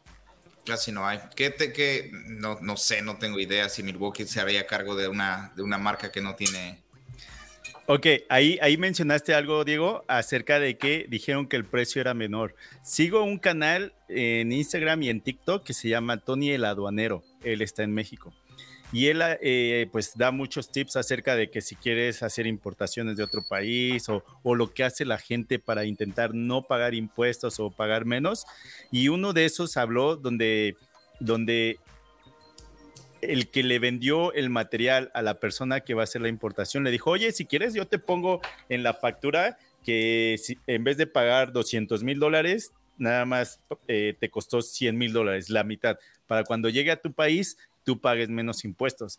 Y entonces él comenta que cuando llega a México, no sé si funciona igual en tu país, eh, pues aduana no son mensos. Entonces dicen, a ver, a ver, ¿cómo es posible que este producto cueste tanto cuando en realidad vale tanto y en el, no sé si en el libro, en el sistema o no sé, cuesta el doble? Y entonces ahí no sé si los dos se meten en problemas, tanto el vendedor como el comprador o nada más el comprador. Entonces ahí también hay que tener hay que tener cuidado porque si vas a bajarle el precio para pagar menos y al final te lo decomisan porque quizá estás mintiendo, podría ser un problema. Ahora, en productos usados no sabemos si funciona igual eh. por ser usado. Vamos a hacer esto, Diego. Ahora, ahorita que me estás contando que te gusta la marca de Walt, te voy a enviar, te voy a enviar algunas cosas y vamos a ver cómo entran a tu país y si nos cobran por meter la herramienta, si, si nos cobran por ser usadas, aunque tú sabes que están bien cuidadas y casi están como nuevas. Entonces vamos a tomar esto como, para aprender. Como, una prueba. Sí, yo también, eh, yo, yo la tengo más fácil porque él, es, él tiene familiares en Miami, entonces yo le podría hacer el envío a Miami y de Miami se lo pueden enviar. Igual me gustaría tomar el tiempo que se tardan en llegar las herramientas, el proceso, para ver qué tanto tarda. En el, en el caso de herramientas usadas, yo sigo unas... Más que todo, yo, yo me dedico a ver un, con mi papá, hemos visto el canal de, del Solo Vino, que él se dedica... Solo Vino. Y él ha ido a vender cosas en los admin y cosas así. Y he visto aquí que en Miami hay muchos lugares donde venden herramientas usadas o los pallets que, que llegan con, no sabes si llegan con herramientas de evolución usadas, nuevas y así, pero te las ponen aquí en Colombia o de Miami, te, te las mandan a cualquier país en Latinoamérica y te lo ponen en la puerta de tu casa. Aunque yo creo que allí se debería pagar mucho en impuestos por, por ser que viene por barco y aparte que, que son una cosa que, que, está ocupando bastante espacio. Y fíjate que hay ese tipo de herramientas así, yo también sigo ese canal, este, en algunas ocasiones no tiene nada, nada malo esa herramienta, quizá la sacaron de su caja y ya. Y por ejemplo, aquí nos, me imagino que en Estados Unidos también es lo mismo. Cuando va a ser el Super Bowl, muchas personas lo que hacen van y compran la televisión más grande que encuentren, invitan a todos sus amigos para una fiesta, ven el Super Bowl en esa pantalla y al día siguiente o a la semana siguiente regresan la, la, la, la pantalla aun cuando ya la usaron y cuando pues, viene abierta la caja, y muchas tiendas la reciben. Entonces ellos ya no la pueden vender como nueva. Y en su póliza es de que puedes regresar la televisión o el producto que hayas comprado. Y entonces la tienda lo que hace es de, pues bueno, ahora la tengo que vender como si fuera eh, caja, caja, abierta, open box. Y entonces el siguiente que la compre, pues la va a adquirir a un costo menor, aun cuando la televisión está completamente nueva. Lo mismo pasa con las herramientas. Por ejemplo, Yo, con Festool, perdón, con Festool tiene esa póliza. Tú compras la herramienta, úsala por 30 días, pero si en 30 días no te convenció, tú regrésala y no te vamos a preguntar el por qué la estás regresando. Nosotros te regresamos el 100% de tu dinero. Y muchas personas es lo que hacen compran, vamos a decir, tienen un proyecto de panel de yeso, compran la lijadora, la usan y la regresan y les regresan su dinero completamente y ellos lo que ganaron fue hacer el trabajo. A mí se me hace mala onda eso, pero sí, a mí es como algo injusto porque si es la es como aprovecharse. Yo sé que esas marcas venden mucho al año y todo eso, pero no estaría nada bien uno hacer eso y utilizar eh, utilizarlas solo para terminar un trabajo y uno gana plata y en sí la, la marca no está ganando nada. En el caso de Eagle, ellos aquí en Colombia tienen tres meses de, de, uso. Si en tres meses no te gusta, la puedes devolver así, pero no sé si te preguntan y tampoco sé si eso funciona aquí en toda Latinoamérica. En, en, Norteamérica tampoco sé. Sí, cada, cada país va a tener su, sus diferencias. En México no sé cuál sea, cuánto tiempo la puedes regresar, si es que la puedes regresar, no lo sé. Eh, alguien que nos esté viendo en YouTube, déjenos un mensaje por ahí, díganos si ellos han tenido que regresar. Ahorita que estaban platicando acerca de, usar garantía, ¿qué crees, David? Que a mí sí me ha tocado.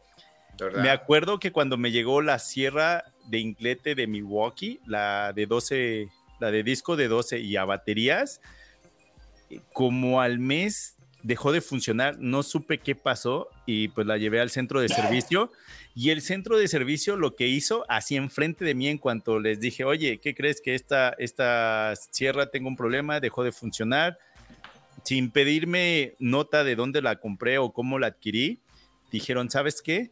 Esta herramienta es un modelo nuevo que ni siquiera tenemos piezas ahorita. Lo que vamos a hacer es mejor que nosotros, nosotros nos la quedamos y te damos una nueva y ahora con esta que nos trajiste, que falló, no, no sabemos qué falló, pues la vamos a usar mejor para piezas, porque quizá más adelante la vamos a necesitar. Entonces, las dos veces que yo necesité hacer garantía, sin ningún problema. ¿Fue, fue una sierra de inglete, dices? A Mario, Mario igual le pasó eso, a un muchacho que trabaja aquí cerca de nosotros le pasó exactamente lo mismo con la sierra de inglete de Milwaukee. También con la de Milwaukee, la de 12. La de 12. Le pasó exactamente lo mismo y él de ahí le, regresaban una nueva y él dijo, ¿sabes qué? No quiero la de 12, quiero la de 10. Y entonces terminaron regresándole su, reembolsándole su dinero y compró la de 10. Uy, yo me había quedado con la de 12 o con la de 7 un cuarto. Porque dice que eh, hizo un research, hizo una, un estudio y dice que estaban saliendo defectuosas. Y ve, con la segunda que me dieron no he tenido ningún problema desde entonces, nada, nada. No, pe, eh, yo en la página de Rockler, yo participé por una Fextool Capex.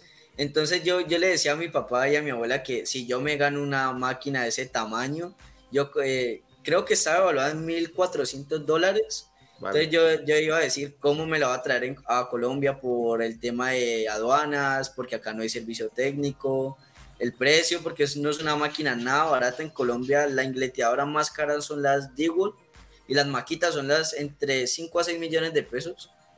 Pero allí no, es como lo, lo que yo estaba pensando, si yo me llego a ganar una máquina de, de un precio tan berraco, ¿cómo haría acá para traérmelo y tenerla aquí? Si, si venderla ya, pedirle a alguien que la venda ya y que se saque una parte de la, del dinero y me lo, me lo den a mí, o cómo yo montaría eso en un barco para que llegue acá a Colombia, porque por avión me cobrarían muchísimo por el peso de la máquina. Oye, Diego, ¿y si te lo hubieras ganado ahí, cómo hubieras dicho, hubieras puesto la dirección de tu familiar en Estados Unidos? Yo primero le hubiera preguntado para, para ver si, si puedo en Miami mandarle eso y si mira que más fácil mandarla por barco, pues la mandaría por barco porque es que yo sé que si yo me llego a comprar una, una herramienta bastante voluminosa y la mando por avión, me van a cobrar un platal por esa máquina y se va a demorarse menos. Ok, ahí te va el por qué te pregunté esto. Porque cuando hay concursos con marcas, a veces te ponen, este nada más va para eh, residentes de Estados Unidos o, residentes de Estados Unidos y Canadá o de cualquier país que se esté haciendo. Y entonces si te la llegas a ganar, ahí es donde entrarían las reglas.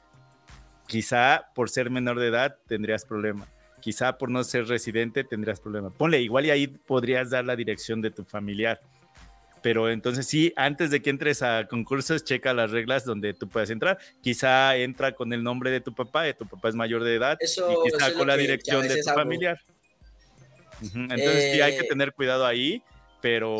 sobre esos temas, eh, en dos oportunidades, como yo sigo varias páginas en Instagram que venden herramientas y makers, en una de esas yo seguía uno que se llama Milwaukee Tool, Tool Addiction, creo que es, en Ontario y justo me, me, me empezó a seguir una página parecida, entonces yo creía que era él. Y me dijeron que te habías ganado no sé qué sorteo y yo me y era solo válido para gente de Canadá y Estados Unidos y me puse a investigar y a, y a ver la diferencia entre el perfil original con, con, ese y es que era un perfil falso y me, me iban a estafar. Era un fraude, a mí, sí. A mí me, me, han intentado varias veces de estafar en, en, Instagram, hay veces que me han llamado de, de números que ni yo conozco y por eso es que, que, a mí me da cosa. Aunque yo normalmente lo tomo tranquilo. Y yo sé que yo no puedo, yo no voy a andar diciendo mi dirección así por así o, o ella tener algún problema, porque yo sé que, que por esos temas ahí allí ya entraría la ley y eso ya sería otra, otras cosas diferentes. Diego, ¿en qué parte de Colombia estás? En Cali. En Cali. Ok. Para ver el sistema de envíos. Sí, vamos a hacer eso, vamos a hacer eso, Diego.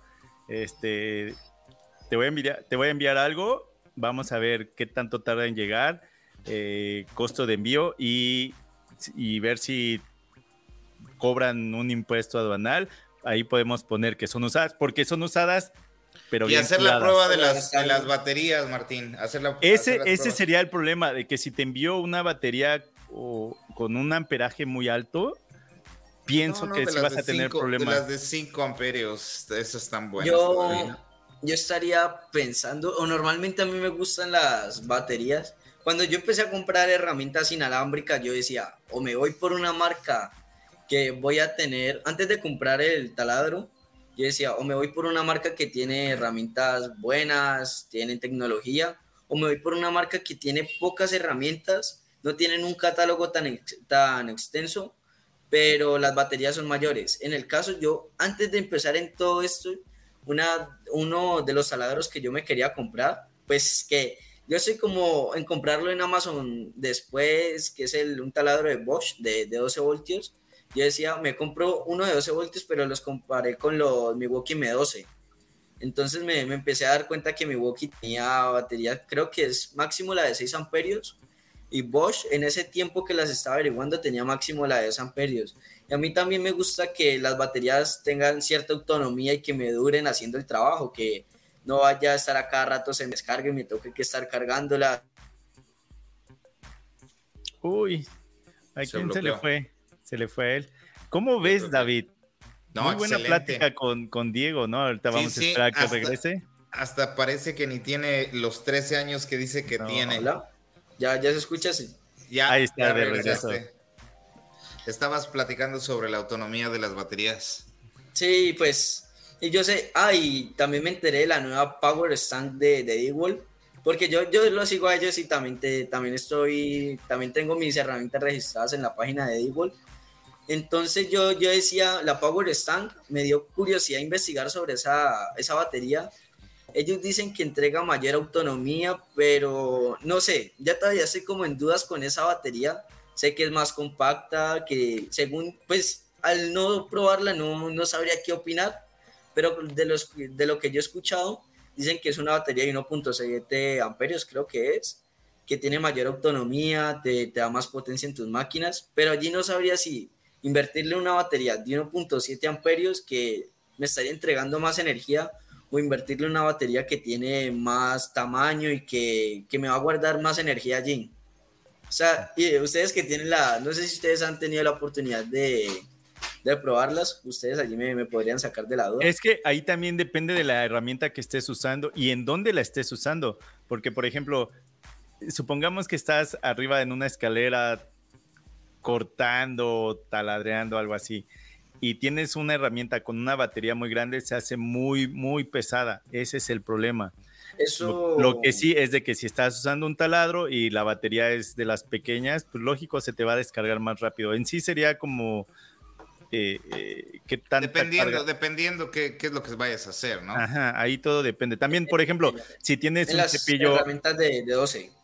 Allí es cuando yo me empecé a investigar que y viendo tus videos, Martín, cuando hace tiempos de que comparaste la, línea Atomic de, de con la, la, línea Stream, que tú decías que era comparar peras con manzanas, porque es que una, me estás diciendo que, que una es de 12 voltios, la otra es de 20, tienen casi el mismo tamaño, pero allí no sabría si irme por una de 20, aunque he escuchado eh, de las reseñas que yo he visto, he escuchado que las, los Atomic eh, los intentan de hacer más compactos en, la, en el tema de, las, de la potencia, no sabría si, es, si las están haciendo más potentes o intentan consolidar potencia a tamaño.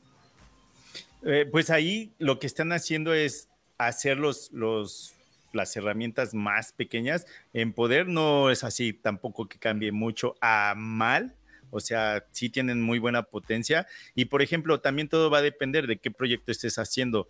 Cuando nosotros estamos instalando muebles, eh, con, con, taladros de 12 voltios, con eso tenemos, pero es por la forma en que están construidas las casas aquí, porque no estamos contra concreto, haciendo perforaciones en concreto, todo es panel de yeso y, madera. Eh, y madera.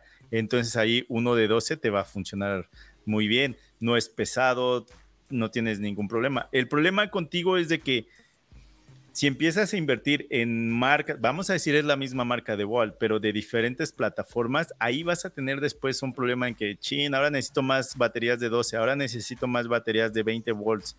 Entonces, creo que ahí yo lo que te sugeriría sería comprar en la misma categoría. Vamos a decir, ya tienes de 20 voltios, entonces sigue comprando. Quédate en las de 20 voltios.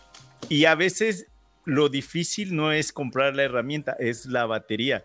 Cuando algunas personas ya están invirtiendo, vamos a decir tú, en las de DeWalt de 20 voltios y decides cambiarte a la de Bosch también de 18, de 18 voltios, comprar la herramienta no es lo caro, las baterías, cambiarte de plataforma es lo más caro. En, ese tema aquí en Colombia, las, por ejemplo, las ferreterías reconocidas como o las tiendas de cadena como Soima, que aquí en Colombia para mí y por eso es que no, no quisiera, yo estaría hablando mal de la compañía, pero yo veo, por ejemplo, con el Home Depot o Lowe's, el Soymac que, que queda aquí en Cali, en la tienda que hoy siempre es en el norte, eso tú siempre lo ves o desordenado o siempre que necesitas un accesorio o siempre, yo siempre voy a buscar un accesorio, nunca lo tienen.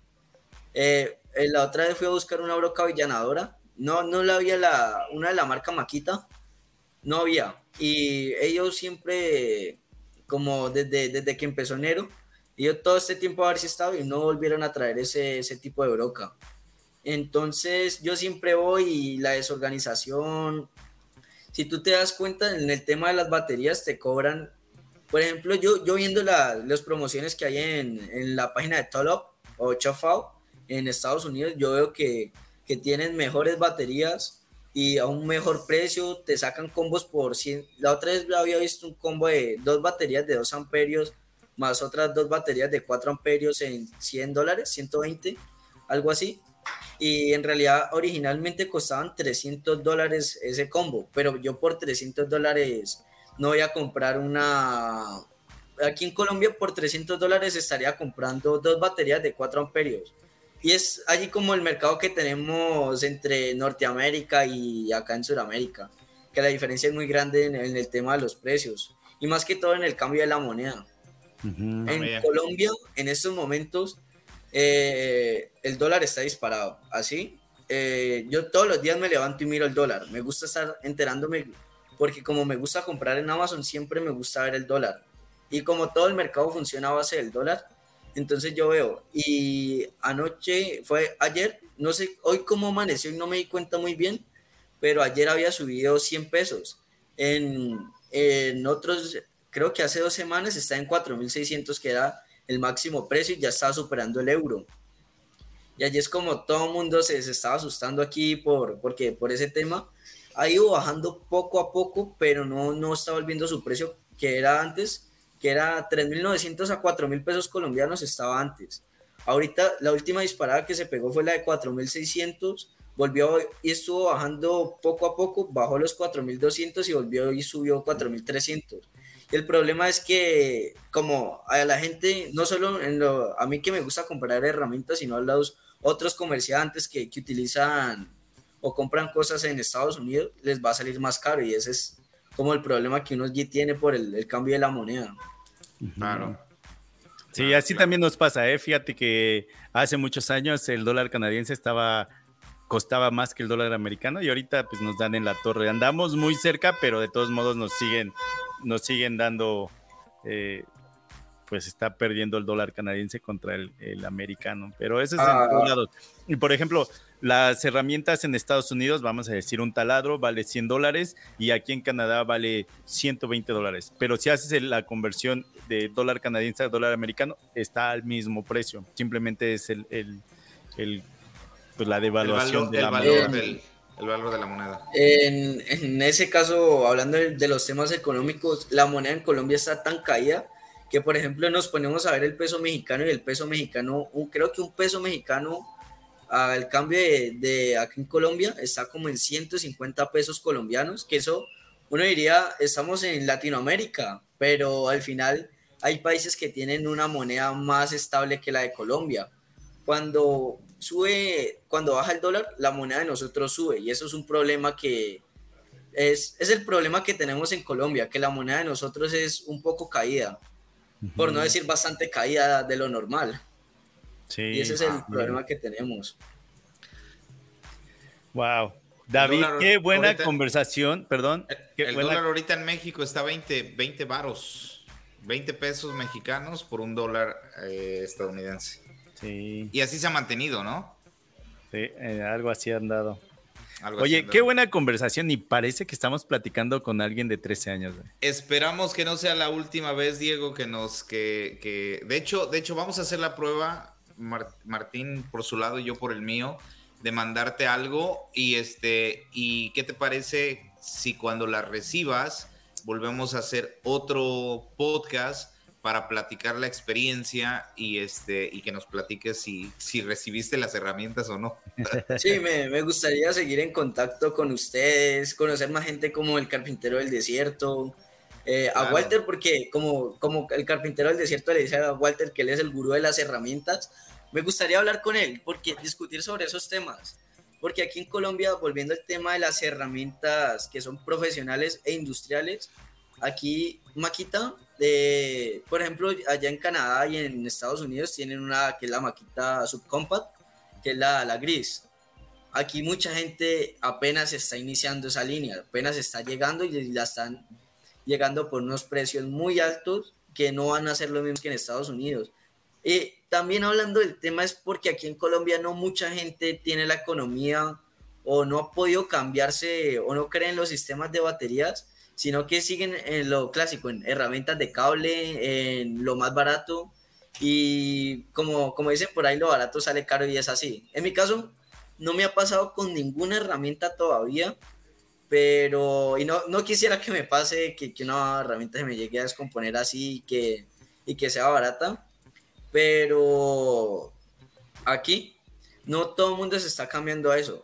Eh, si estuviéramos hablando de la nueva línea de maquita de 40 voltios, esa línea la, la, la, trajo acá una tienda que se llama Beltec. No he, no he tenido la oportunidad de comprar con ellos, ellos quedan en, en la capital, en Bogotá me gustaría tener la, la oportunidad de, de, poder comprar con ellos porque yo veo que ellos, ellos en Colombia son los primeros. Tú dirías que Soymac, por ser una tienda que está a nivel latinoamericano, son los primeros que te van a traer una, una maquita 40 voltios o una herramienta nueva en, en, el mercado y no es así. Te lo traen otras tiendas que son particulares, eh, como esa tienda que se llama Beltec, que trajo la, la maquita 40 voltios eh, la tienda de Soymax se demoró seis meses en traer mientras ellos ya habían traído, pero allí es donde empiezan los precios. El tema de los precios, yo puedo decir, es una máquina de buena calidad. Yo sé que nunca me, si, si la cuido bien, si la trato bien, eh, no me va a sacar la mano la máquina. Y aparte la, la máquina es buena, pero el precio son muy altos. Los he comparado con Estados Unidos y también es el nivel. En Estados Unidos y en Canadá hay mayor construcción que acá en Colombia.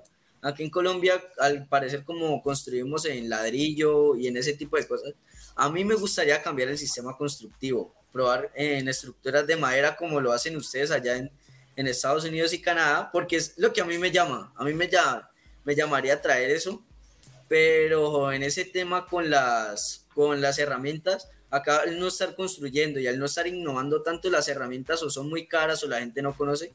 En mi caso, yo no conocía la marca Fextool. Viendo, viendo a Martín, yo empecé a conocer la marca Fextool, estuve viendo un youtuber inglés que también las estuvo utilizando y empecé a, ver y a investigar y yo, yo busqué en Amazon, la encontré así como Fextool, pero unos accesorios y yo decía, esto no va a ser Fextool. Sí, sí es de la marca, pero no tienen las herramientas. Entonces empecé a investigar dónde las vendían, di con la tienda de Rockler, allí estuve viendo y yo, y viendo, Martín, lo que tú decías con, con David en el podcast, eh, creo que era el episodio 4, donde por qué invertir en una buena herramienta de alta calidad. Y eso es como, como yo a veces le, me gusta ver. Y una persona normal que no, no se dedica a esto va a decir 700 dólares. Creo que en eso está una track out de, de Fextool 700 dólares, ¿quién, le va a invertir a esa máquina 700 dólares? Pero es también si yo lo utilizo, si yo lo utilizo todos los días, si la voy a estar tratando allí así como ustedes que construyen todos los días con, con ese tipo de sierras, yo le voy a invertir la plata porque la máquina se va a pagar sola, así. Pero si yo voy a tenerla allí guardada y, y, no la voy a utilizar, se me va a hacer un precio muy alto, la máquina le estaría perdiendo, no sé si decir perdiendo plata, porque uno, uno a veces compra herramienta por puro gusto. Y no sé si a ustedes les, ha pasado que, que, uno compra herramientas así por... Nosotros no tenemos, nosotros tenemos que justificar cada compra, Diego. No podemos comprar, no podemos comprar herramientas por gusto. En algunos casos pasa así con mi mamá, que, que, con mi papá compramos una cosa y nos toca que, que guardarla allí, tenerla allí y luego explicarle que por qué la compramos. Así nos ha pasado. Y no, y, y, en esos temas, eh, no sé si ustedes en allá conozcan un primo, pues mi primo el que compró la, la herramienta Ryobi, él tenía una ingleteadora de mano. No sé si ustedes hayan visto una alguna vez. ¿Ingleteadora de mano? De mano. Es, radial, radial, arm, que es, es como una, sí, es como hagan de cuenta, un, sí, una, como un serrucho que está montado en una base que también te puede cortar en ángulos. una colilladora. Aquí en Colombia les, les dicen acolilladoras. Y en ese caso él lo tenía guardado y él me lo regaló porque la tenía durante un resto de años, pero él ni la utilizaba. La tenía allí guardada. Estaba sucia, pero... Y todavía no le he podido comprar las hojas. Pero me, me tocaría que mandárselas a comprar. Y esa es la cosa. Que al final mucha gente aquí en Colombia compra herramientas más baratas que, que tú dices, me van a, me van a salir baratas y todas esas cosas, pero al final sí, como en el caso de ustedes, que ustedes trabajan todos los días con ese tipo de máquinas, no les va a dar ni, el mismo, ni la misma autonomía ni el mismo rendimiento que, que tiene una, una, máquina de ese precio. Sí, ya cuando estás metido, eh, eh, cuando es tu trabajo, al menos la forma en que David y yo pensamos de, no, pues necesito la herramienta para poder sacar el trabajo más rápido y empezar el siguiente y el siguiente y el siguiente, porque de ahí es donde nos deja. Si tuviéramos el tiempo, quizá usaríamos otras herramientas, pero yo creo incluso aún así seguiríamos usando las que tenemos porque es de, no, pues prefiero terminar rápido este trabajo, pero bien hecho, e irme a descansar si es que no tengo otro trabajo después de este, ¿no? En, eso, eh, yo también he visto varias cosas. He visto como ustedes que se dedican a eso. Aquí en Colombia se dedica la gente a eso, pero tú ves normalmente los talleres, por llamémoslos entre comillas los talleres que están en los barrios. En, aquí en Colombia se, le dicen barrios, creo que en México se le dicen pueblos. Colonias, colonias. Colonias, eh, y tú ves normalmente la clásica sierra de mesa casera, hechiza. Y yo digo, bueno, pues si no tengo la economía para comprarme una sierra de mesa, prefiero yo demorarme más tiempo, tener más seguridad con mi sierra circular. Mi papá sí tuvo la idea y él dijo que quería montar la, la sierra circular mía en el banco y yo allí tuvimos como el problema porque yo, yo, yo no soy partidario de tener el tipo, ese tipo de máquinas en una mesa. Porque yo digo, eh, por ejemplo, las sierras de mesas como las de ustedes, las que sí son, las que uno compra en sí, vienen con el cuchillo separador, hay, unas que vienen con las guardas y con los sistemas de apagado, creo que es con la pierna que se apagan cuando uno está haciendo un corte. Entonces yo digo eso, pero si yo tengo una sierra de mesa hechiza, no tiene el cuchillo separador, la madera tiene tensiones, ahí mismo lo que va a hacer es apretarme el disco, lanzarme la madera y puedo o cortarme un dedo o tener algún accidente con, con la madera que me golpee. He visto que la, la sierra que tú tienes, Martín, la Soustop, eh, tiene, tiene un sistema que cuando tú le metes el dedo, la, ahí mismo el disco se frena. No he podido entender muy bien cómo es que funciona, cómo es que el disco detecta que, que no te está cortando, está como cortando un material a cortar el, la carne, pero también Fextool en, en Europa sí, sí, he visto que tienen una sierra de esas que le implementaron ese sistema de seguridad. Allí tú me podrías explicar más o menos cómo es que ella detecta la te voy, te, voy a contar cómo, cómo está esa marca. Eh, eh, bueno, esa, esa sierra, nuestro cuerpo tiene conductividad. Y, el ah, sistema, y el sistema que tiene esa sierra es de que si detecta esa conductividad del disco, entonces hace como una chispa, como un cortocircuito y un cartucho sale hecho la mocha y en, así de rápido se atasca contra el disco y lo jala hacia abajo. Entonces lo único que tú te llevas es un rasguño. Eso sí, sí lo he tenido la oportunidad, más que todo en verlo en videos. Ahora, ese sistema, entonces muchas personas dicen, no, pues entonces no puedo cortar eh, un pedazo a mí me pasó hace poco, un pedazo de madera que tenía como un terminado de metal. Y dice, es que entonces no lo voy a poder cortar. Sí se puede, nada más que tienes que quitarle el seguro que tiene para que entonces la sierra ya no tenga el sistema, el sistema ya no esté funcionando, que fue lo que a mí me falló. Dije, ah, pues me pongo unos guantes y entonces el guante va a hacer que no me detecte.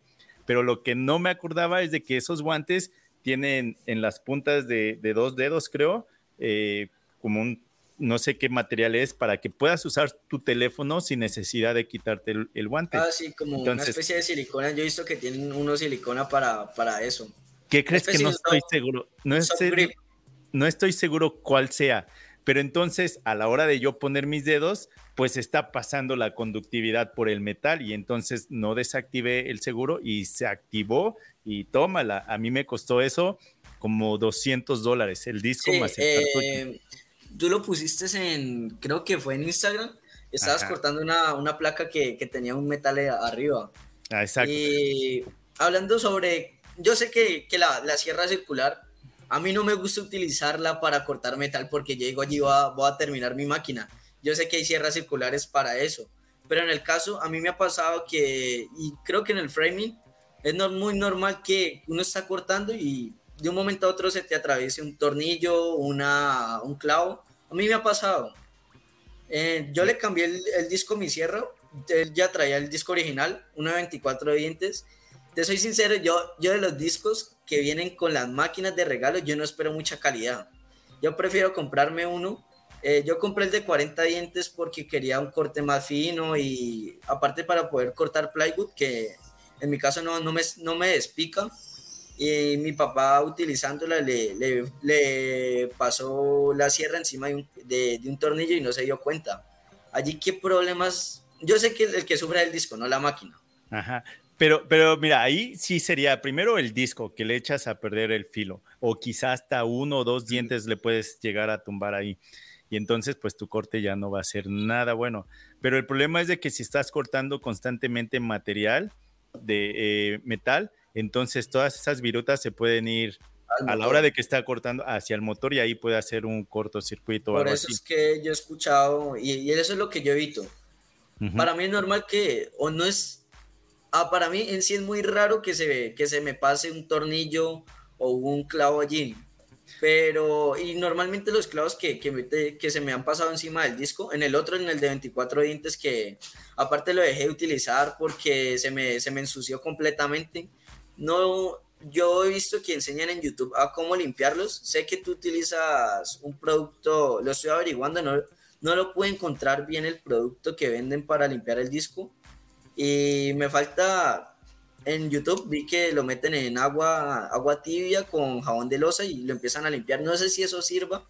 Voy a intentar de hacer eso porque mi, el disco 2420 lo tengo bastante sucio. Está, si tú lo ves, está llenísimo de resina atrás, tanto el diente como atrás del cuerpo del disco está súper lleno en resina.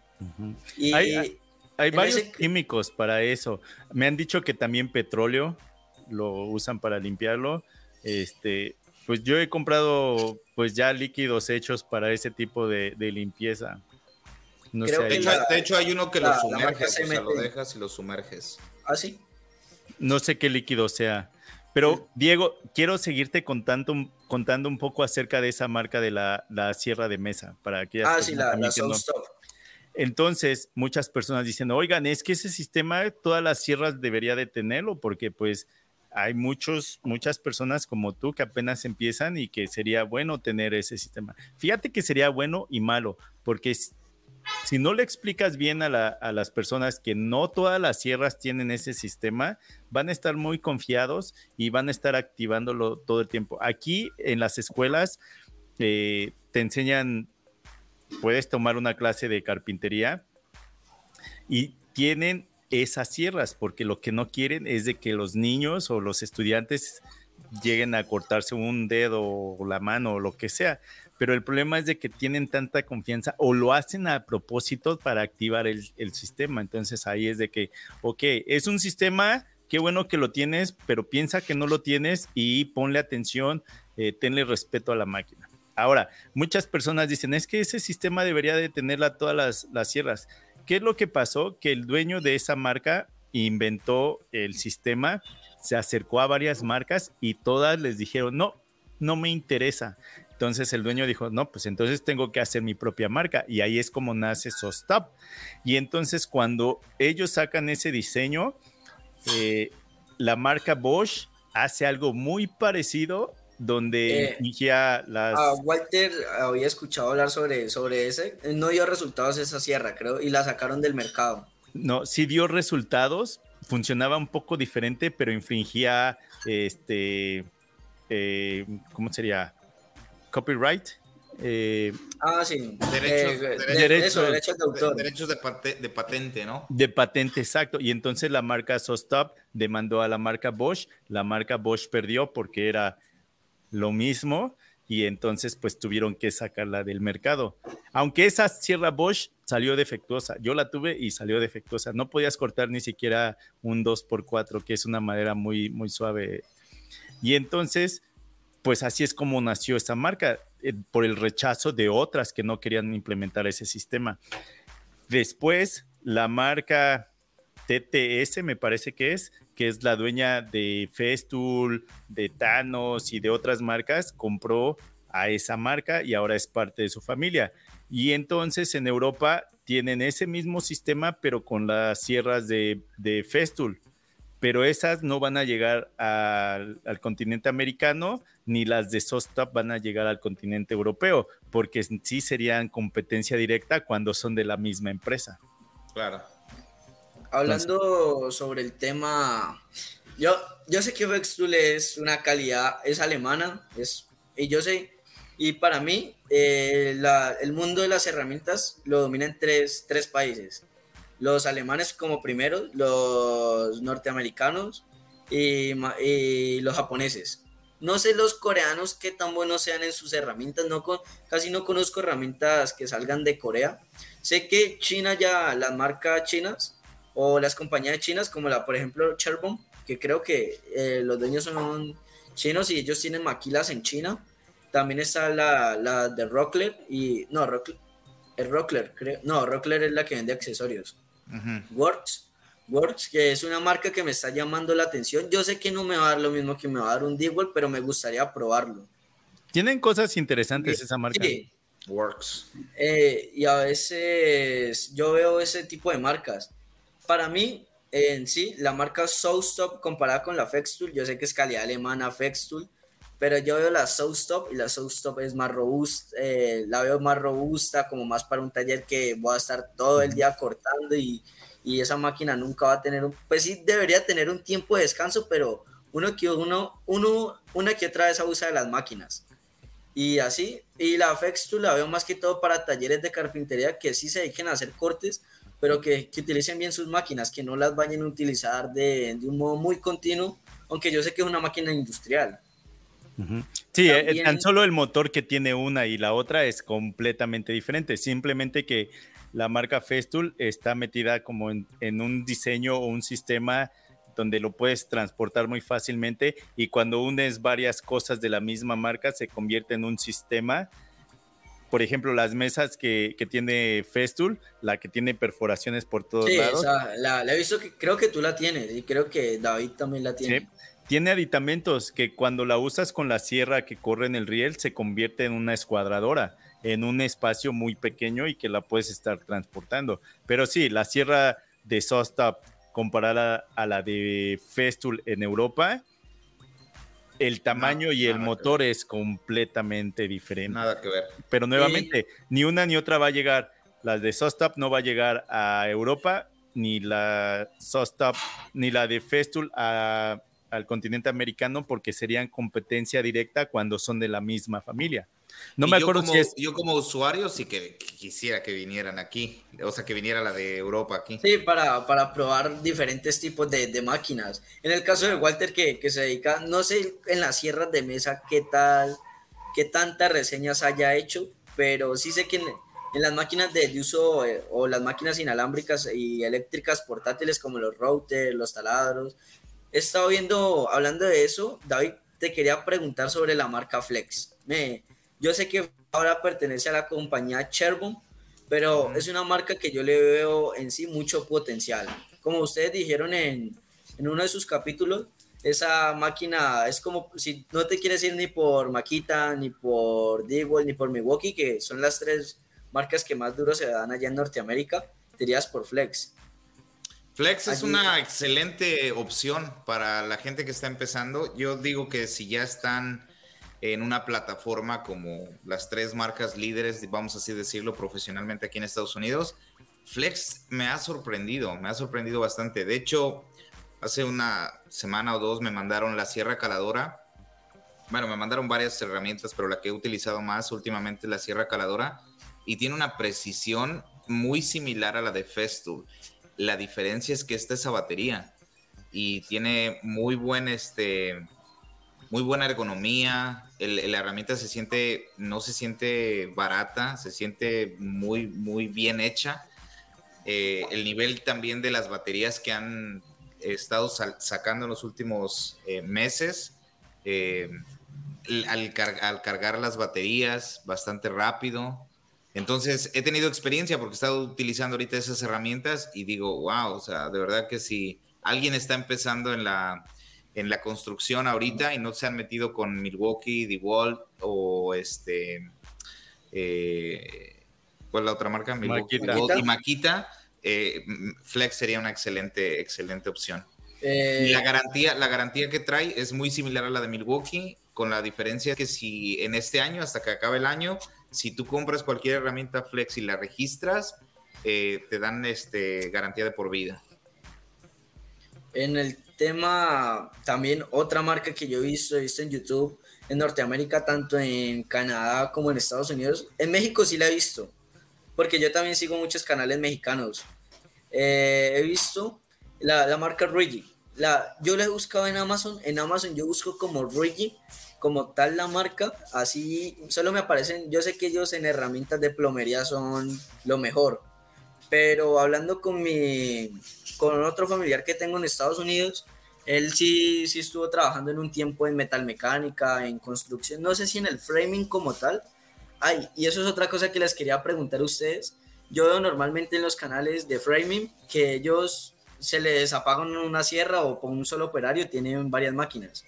En el tuyo, David, creo que he visto que varias veces cuando mostraste tu, tu camioneta, tu pickup, eh, tenías varios atornilladores de impacto. Y yo no sé si con cuántas personas tú trabajabas en ese tiempo.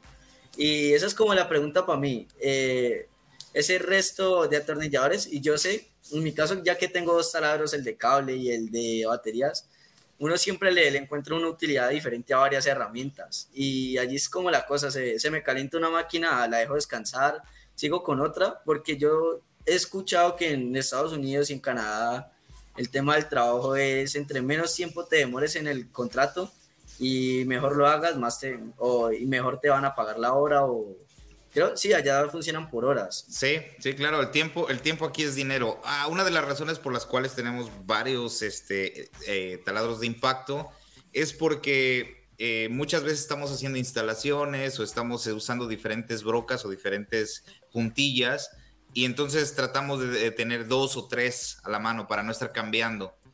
Entonces es una manera más rápida y eficiente de hacer el trabajo. Que claramente, claramente lo puedes hacer con uno solo, pero te requiere más tiempo, ¿no? Ir por la puntilla, ponérsela, a taladrar, eh, a, hacer el agujero o el, el, Entonces tardas un poco más y con los taladros, con una gran variedad de taladros, pues tienes la posibilidad de hacerlo más rápido. Por ejemplo, aquí en Colombia tú siempre en los muebles vas a encontrar la cabeza Phillips, que también se utiliza. A mí, en mi caso, yo he utilizado unos tornillos negros que son como los que se conocen. Eh, la marca Soymac tiene los de drywall y tiene los, los tornillos para que ellos dicen que es de aglomerado. Yo te soy sincero con el tema de esos tornillos, a mí no me gusta. Los compro por lo barato que son. Pero normalmente, si eh, cuando estoy atornillando y no le controlo el torque al taladro, ahí mismo coge y se me parten las cabezas y me quedan por allá hundidos y yo no sé cómo sacar eso. Entonces, a mí también me gustaría, he visto los sistemas que los tornillos creen que son los cabezas Robertson, los de, de Spax, he visto los... Y acá en Colombia uno siempre que va a atornillar mete lo que uno le dice chazo, que es un taquete, acá le dicen chazo, que son de plástico, eh, uno mete eso y luego hace eso y luego mete el tornillo. Primero mete el chazo y luego el tornillo. Y yo he visto que acá en Colombia ya hay mucha gente que se está empezando a cambiar a los SPACs RA. También he investigado, vi un video que subió de los restauradores sobre comparando los tornillos SPACs con los Tapcon, creo que eran. Tapcon, sí. Y hablando con mi papá sobre el tema de los tornillos, nos gustaría probar traer tornillos de, de Estados Unidos por Amazon y mucha gente, un sistema que me quiero comprar es que acá es caro, pero en Estados Unidos es barato, es el CREC y los Pocket Hole. Y mucha gente, tú la ves y mete los tornillos normales cabeza avellanada, que es como le dicen acá, eh, a esas uniones y son Philips. Entonces mi papá decía que por qué no comprábamos ese tipo de guía Craig y le metíamos tornillos Phillips y me puse a investigar y al final no te va a dar la misma firmeza que el tornillo Robertson. No sé cómo se llama bien esa cabeza. Creo de cabeza de gota, ¿no? Ese tipo de ¿No es la de estrella? T25. No, no, no, no, no. A la que se refiere. Es, redonda. Sí, sí, sí. O sea, es plana, eh, la, cuerda aquí y después así redondeada y arriba sería la, eh, la Robertson, o sea, la cabeza de gota. A ver, ya me pusieron eh, en duda. Y ya, entonces viendo eso, yo sé que los tornillos, hay tornillos acá de mayor calidad, mejor calidad y todas esas cosas. Pero, y eso yo también le pregunté a mi familiar que trabajaba ya en Estados Unidos, que él por qué o qué razón tú tenías en utilizar, por ejemplo, yo estoy utilizando tornillos Robertson, tornillos Phillips, tornillos Torx. Eh, no sé si los tornillos Bristol o los hexagonales, no sé tan cuánto se utilicen en temas, he visto más que todo en herrería que se utilizan, pero en temas de carpintería muy poco. Fíjate que aquí eh, lo que nosotros usamos son cabeza de, Robertson, las cuadradas. Eh, he usado las Philips y las odio porque se te barren muy fácilmente. Entonces, el, eh, el, por qué usamos Robertson, porque no tenemos ningún problema en encontrar eso. Me parece que hasta son canadienses ese, ese invento, ese diseño. Sí, el inventor es canadiense. Ajá, eso es una. Entonces ahí no tenemos problema. Tenemos, al menos aquí en Canadá, puedes encontrar todo tipo de, tornillos de, de, cruz, de cabeza plana, este, Robertson, de, de torque, de cosas así. Entonces ahí no tendríamos ningún problema. Cuando estabas platicando de la marca Rigid, no la vas a encontrar en Amazon porque esa es una línea de que nada más la encuentras en, en la tienda Home Depot. Y al igual que, al igual que la marca Ryobi. Yo la he encontrado en Amazon, pero muy pocas. Combos y unos combos de muy altos precios, que yo diría, por lo que me cuesta, me puedo comprar un combo, un Maquita, un el que me trae más herramientas por lo que me cuesta un Rigid. Y fíjate que tiene también muy buenas herramientas la marca Rigid eh, aunque creo que la marca eh, Ryobi está sacando más y, más opciones. y mejores opciones en cuestión de herramientas y déjenme, a, un, precio. Déjenme, les muestro los que yo utilizo. Este es de la marca GRK, eh, o GRK. Y es, es de estrella.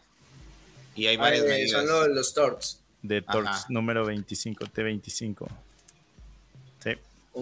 Sí, y eso es como lo, lo, que yo veo que, por ejemplo, uno, yo a veces a mí me da risa porque uno cree que lo más insignificante que puede ser un tornillo se le debería tener ingeniería, eh, debería tener cuántos libros, libras pie o newton metro aguantan.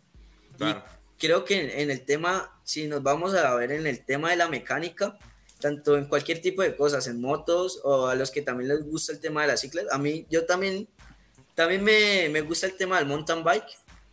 Entonces, y con mi papá hemos visto gente que, o gente aquí en Colombia especializada en ciclas, y en los talleres ellos tienen, como en los talleres de mecánica, un torquímetro. Y ellos no se pasan de lo especificado que viene el tornillo, a cuánto, to a cuánto torque.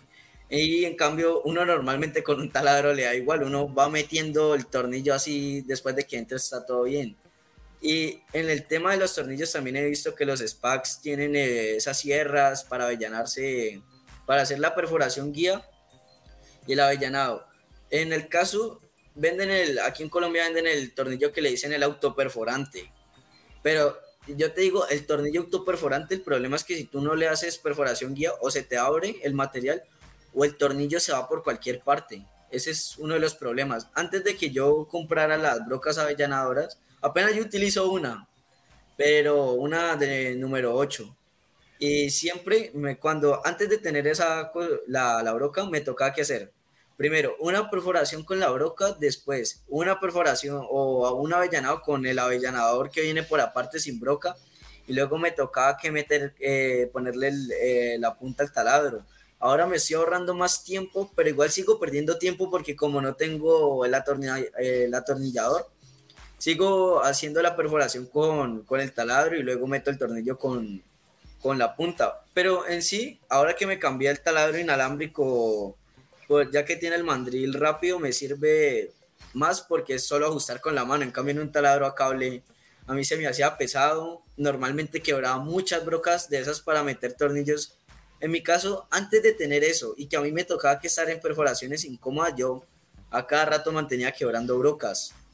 Y yo para eso empecé a comprar, tengo dos brocas D-Wall de, creo que esas son de 2.4 milímetros, 2.4, 2.8, las tengo guardadas. Las compré hace seis meses y no las he utilizado porque no las he vuelto a romper, ya que el taladro que tengo no, no, tiene tan, no es tan grande como, como un taladro a cable.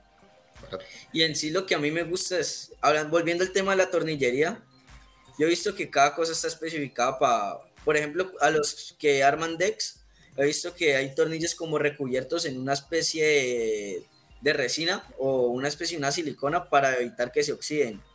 Y eso aquí en Colombia nos ven, yo no sé si decir que venden tornillos así, pero venden un famoso tornillo que le dicen tornillo irisado, que él es amarillo, y él no le coge el óxido, pero el problema es que viene con, con unas cabezas muy grandes.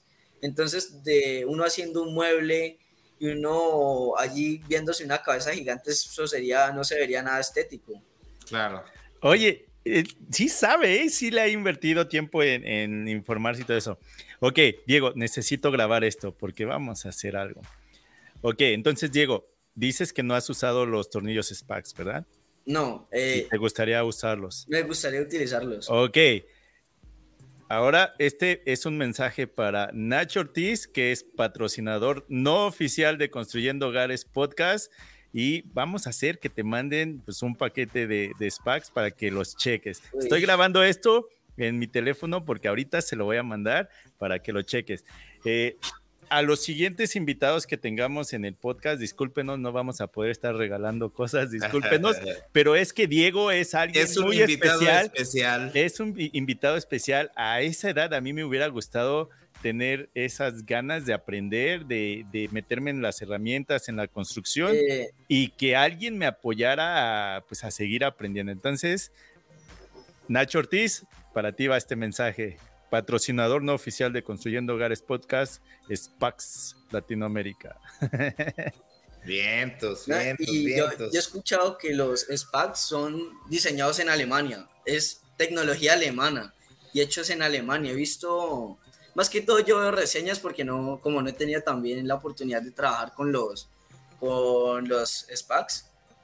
Una cosa, volviendo, eh, hablando sobre el tema de los muebles, aquí mucha gente se dedica a los muebles que no, el producto final sea más eh, o se dedica más a ver tu producto final. Pero algo que a mí me gustaría cambiarle la forma de ver a la gente es que también tienen que ver que ese producto final, por ejemplo, una persona que se dedique a hacerlo con ensambles, que es una cosa muy bonita, pero es muy, muy laborioso hacerlo, o hacer eso con solo herramientas manuales, o hacerlo con variar entre herramientas, como a mí me toca que es cepillar a mano y luego pasar a herramientas eléctricas, normalmente el no tener canteadora para los cantos y las testas de la, de la madera, vi un video en YouTube que enseñan a hacerlo con la sierra circular y el router, entonces yo siempre que hago es como intento de sacar los cortes más precisos y con la sierra circular yo o siempre veo si son cortes de menos de 3, 4 milímetros, que tengo para cantear o para quitar de material en los bordes, lo hago con el router. Si son materiales de 1 o 2 centímetros, ya, ya allí utilizo la sierra circular. Y así es que yo mantengo en, en eso porque, no sé, yo sé que en mi caso, a mí me toca que al no tener una guía, a mí me toca que hacerlo con un perfil de aluminio que sí está bien. De hecho. En, en el curso que estaba tomando en doméstica de carpintería, el profesor él enseña a hacer un, una especie de una plantilla, como lo que enseñó a hacer Martín, pero en este caso viene montada encima de, de la sierra, como la, la guía Craig, creo, creo que Craig, viene con, con una, una, guía para, para, hacer eso, para montar tu sierra y utilizarla como como una ¿cómo es que se, se, me olvidó el nombre. ¿Sierra de inmersión? Sí, así, de esa forma, pero también yo mi forma de verlo es que uno también lo puede hacer de forma casera, pero tiene que dedicarle bastante tiempo para tener una muy buena precisión. Y hablando de eso, contándoles así una cosa que me pasó en estos días, yo normalmente me, me estaba acostumbrando a marcar con los, los lápices que utilizan en construcción cuadrados. Entonces, una vez me dio por comprobar mis escuadras, porque hay una prueba que enseñan en YouTube que es hacerle la línea en, los dos lados. Entonces yo dije, mis escuadras están, están desescuadradas, por decirlo así. Entonces me dio rabia saber que tenía las, una herramienta que me costó, se me habían dañado así. Entonces luego, viendo el, curso, el profesor él utilizaba un portaminas o un lápiz mecánico de mina 07. Entonces yo le pedí a mi papá que me consiguiera uno, ya tengo uno.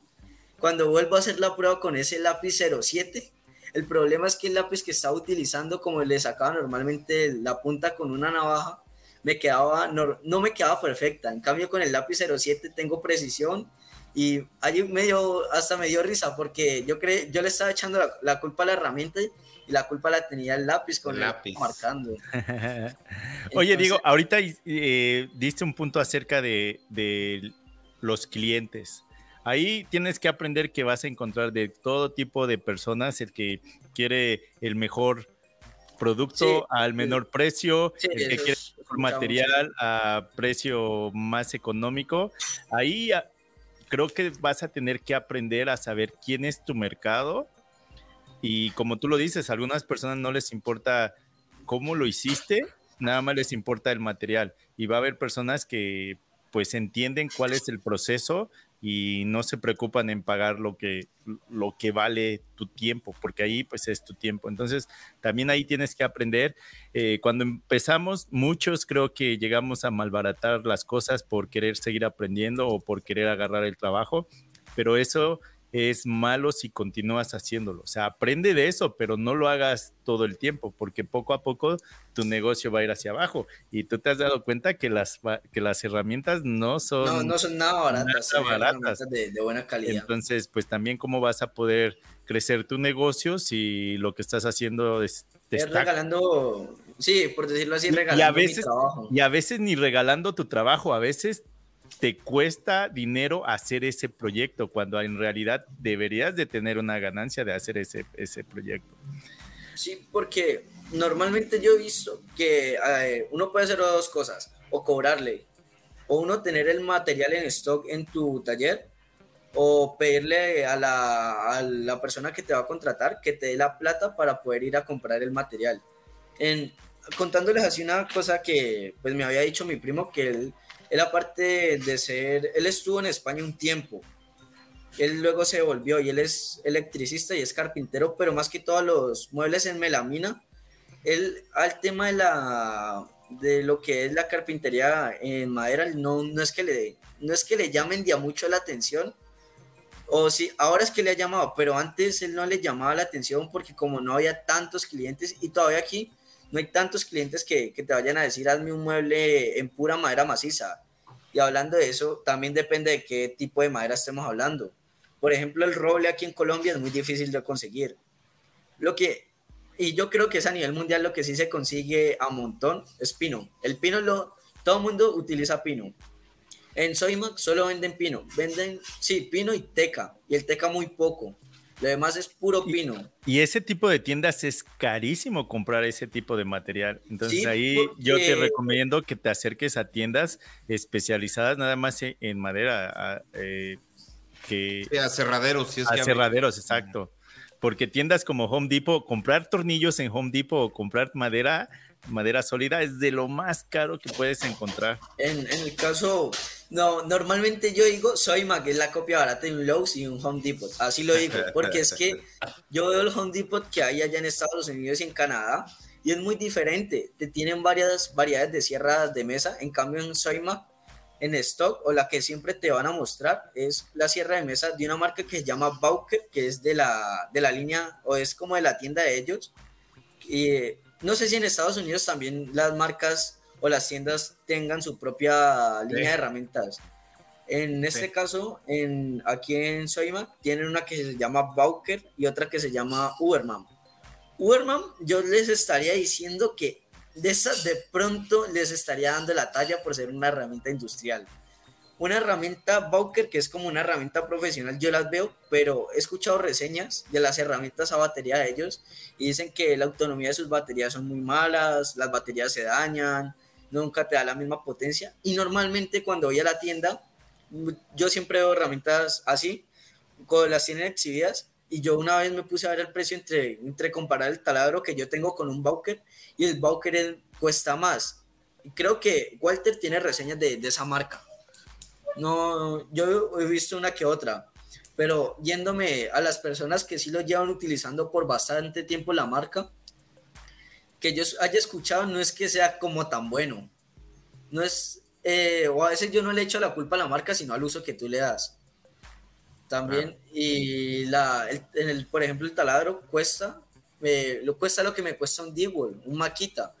En el caso de Maquita, no sé si, si hablar aquí mal de Maquita, este, no, no, tú dale, dale. Sinceramente, yo de Maquita no he querido comprarme una herramienta, pero no las he probado todavía. Y veo videos y yo sé que Maquita es una calidad muy buena. En el caso aquí en Colombia venden el taladro con carbones de ellos muy parecido al Digwall de... Es que no me acuerdo muy bien de la referencia, pero él es muy parecido al Digwall y me puse a ver más, más o menos las, las características de la máquina y son casi lo mismo. Eh, eh, creo que el Digol es mayor, pero el Digol lo tienen en un precio más bajo. En cambio, el Maquita lo tienen en un, precio más alto. Yo hablando con mi papá decía, le decía que, ¿cómo le voy a invertir una herramienta Maquita que me cuesta casi lo que me cuesta un Digol, pero no, al final son lo mismo y están en el mismo precio? Es como lo que me da cosa entre comprar marcas. Que hay marcas que, cada, cada herramienta Fíjate que cada marca tiene lo suyo, ¿eh? Y Maquita tiene cosas muy buenas. No son patrocinadores y no creo que lo sean, pero eh, yo tengo cosas que he comprado y que sí tienen cosas buenas la, y hay otras que... que yo, yo más adelante me quisiera comprar es la de 40 voltios, pero ahora porque yo he visto la, la, nueva línea de 40 voltios, creo que esa, esa salió el año pasado. Normalmente yo sigo, eh, es que se me va el nombre de tres páginas en, en Estados Unidos de, de herramientas que ellos hacen, hay una página muy grande que, que, ellos hacen pruebas de todas las herramientas. No me acuerdo muy bien el nombre. ¿No se llama Project Farm? No, esa no, creo que no es esa, es otra que, que yo he visto. Y Fine, Fine Woodworking creo que es una, pero ellos a los muebles, a las herramientas he visto, pero más que todo herramientas manuales de muy alta calidad. Y a mí siempre me llegan reseñas de eso al celular. Entonces, cuando yo estoy aburrido, yo cojo y me pongo a leer sobre eso.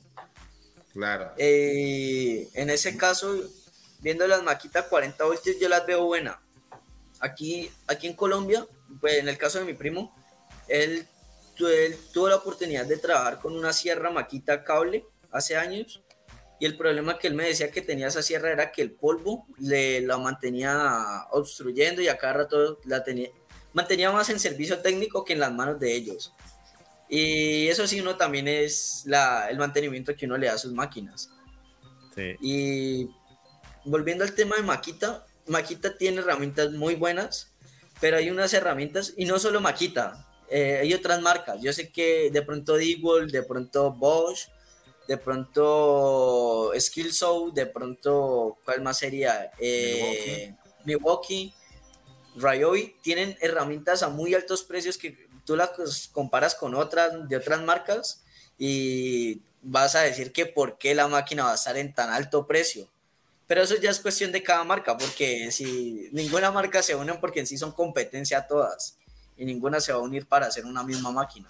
Exacto. Al, rato los que se benefician somos nosotros, el usuario, ¿no? Sí, porque a, uno le gusta, a mí, en mi caso, a mí me gusta probar de diferentes marcas. Hasta ahora de las que he tenido son del grupo Stanley Black Decker, que es los Digwell y los Stanley, y del grupo Bosch, los Skill de Bosch como tal de la línea azul, no he podido tener, no he tenido la oportunidad de utilizarla. Más adelante quiero ver cómo me iría con una herramienta de ellos.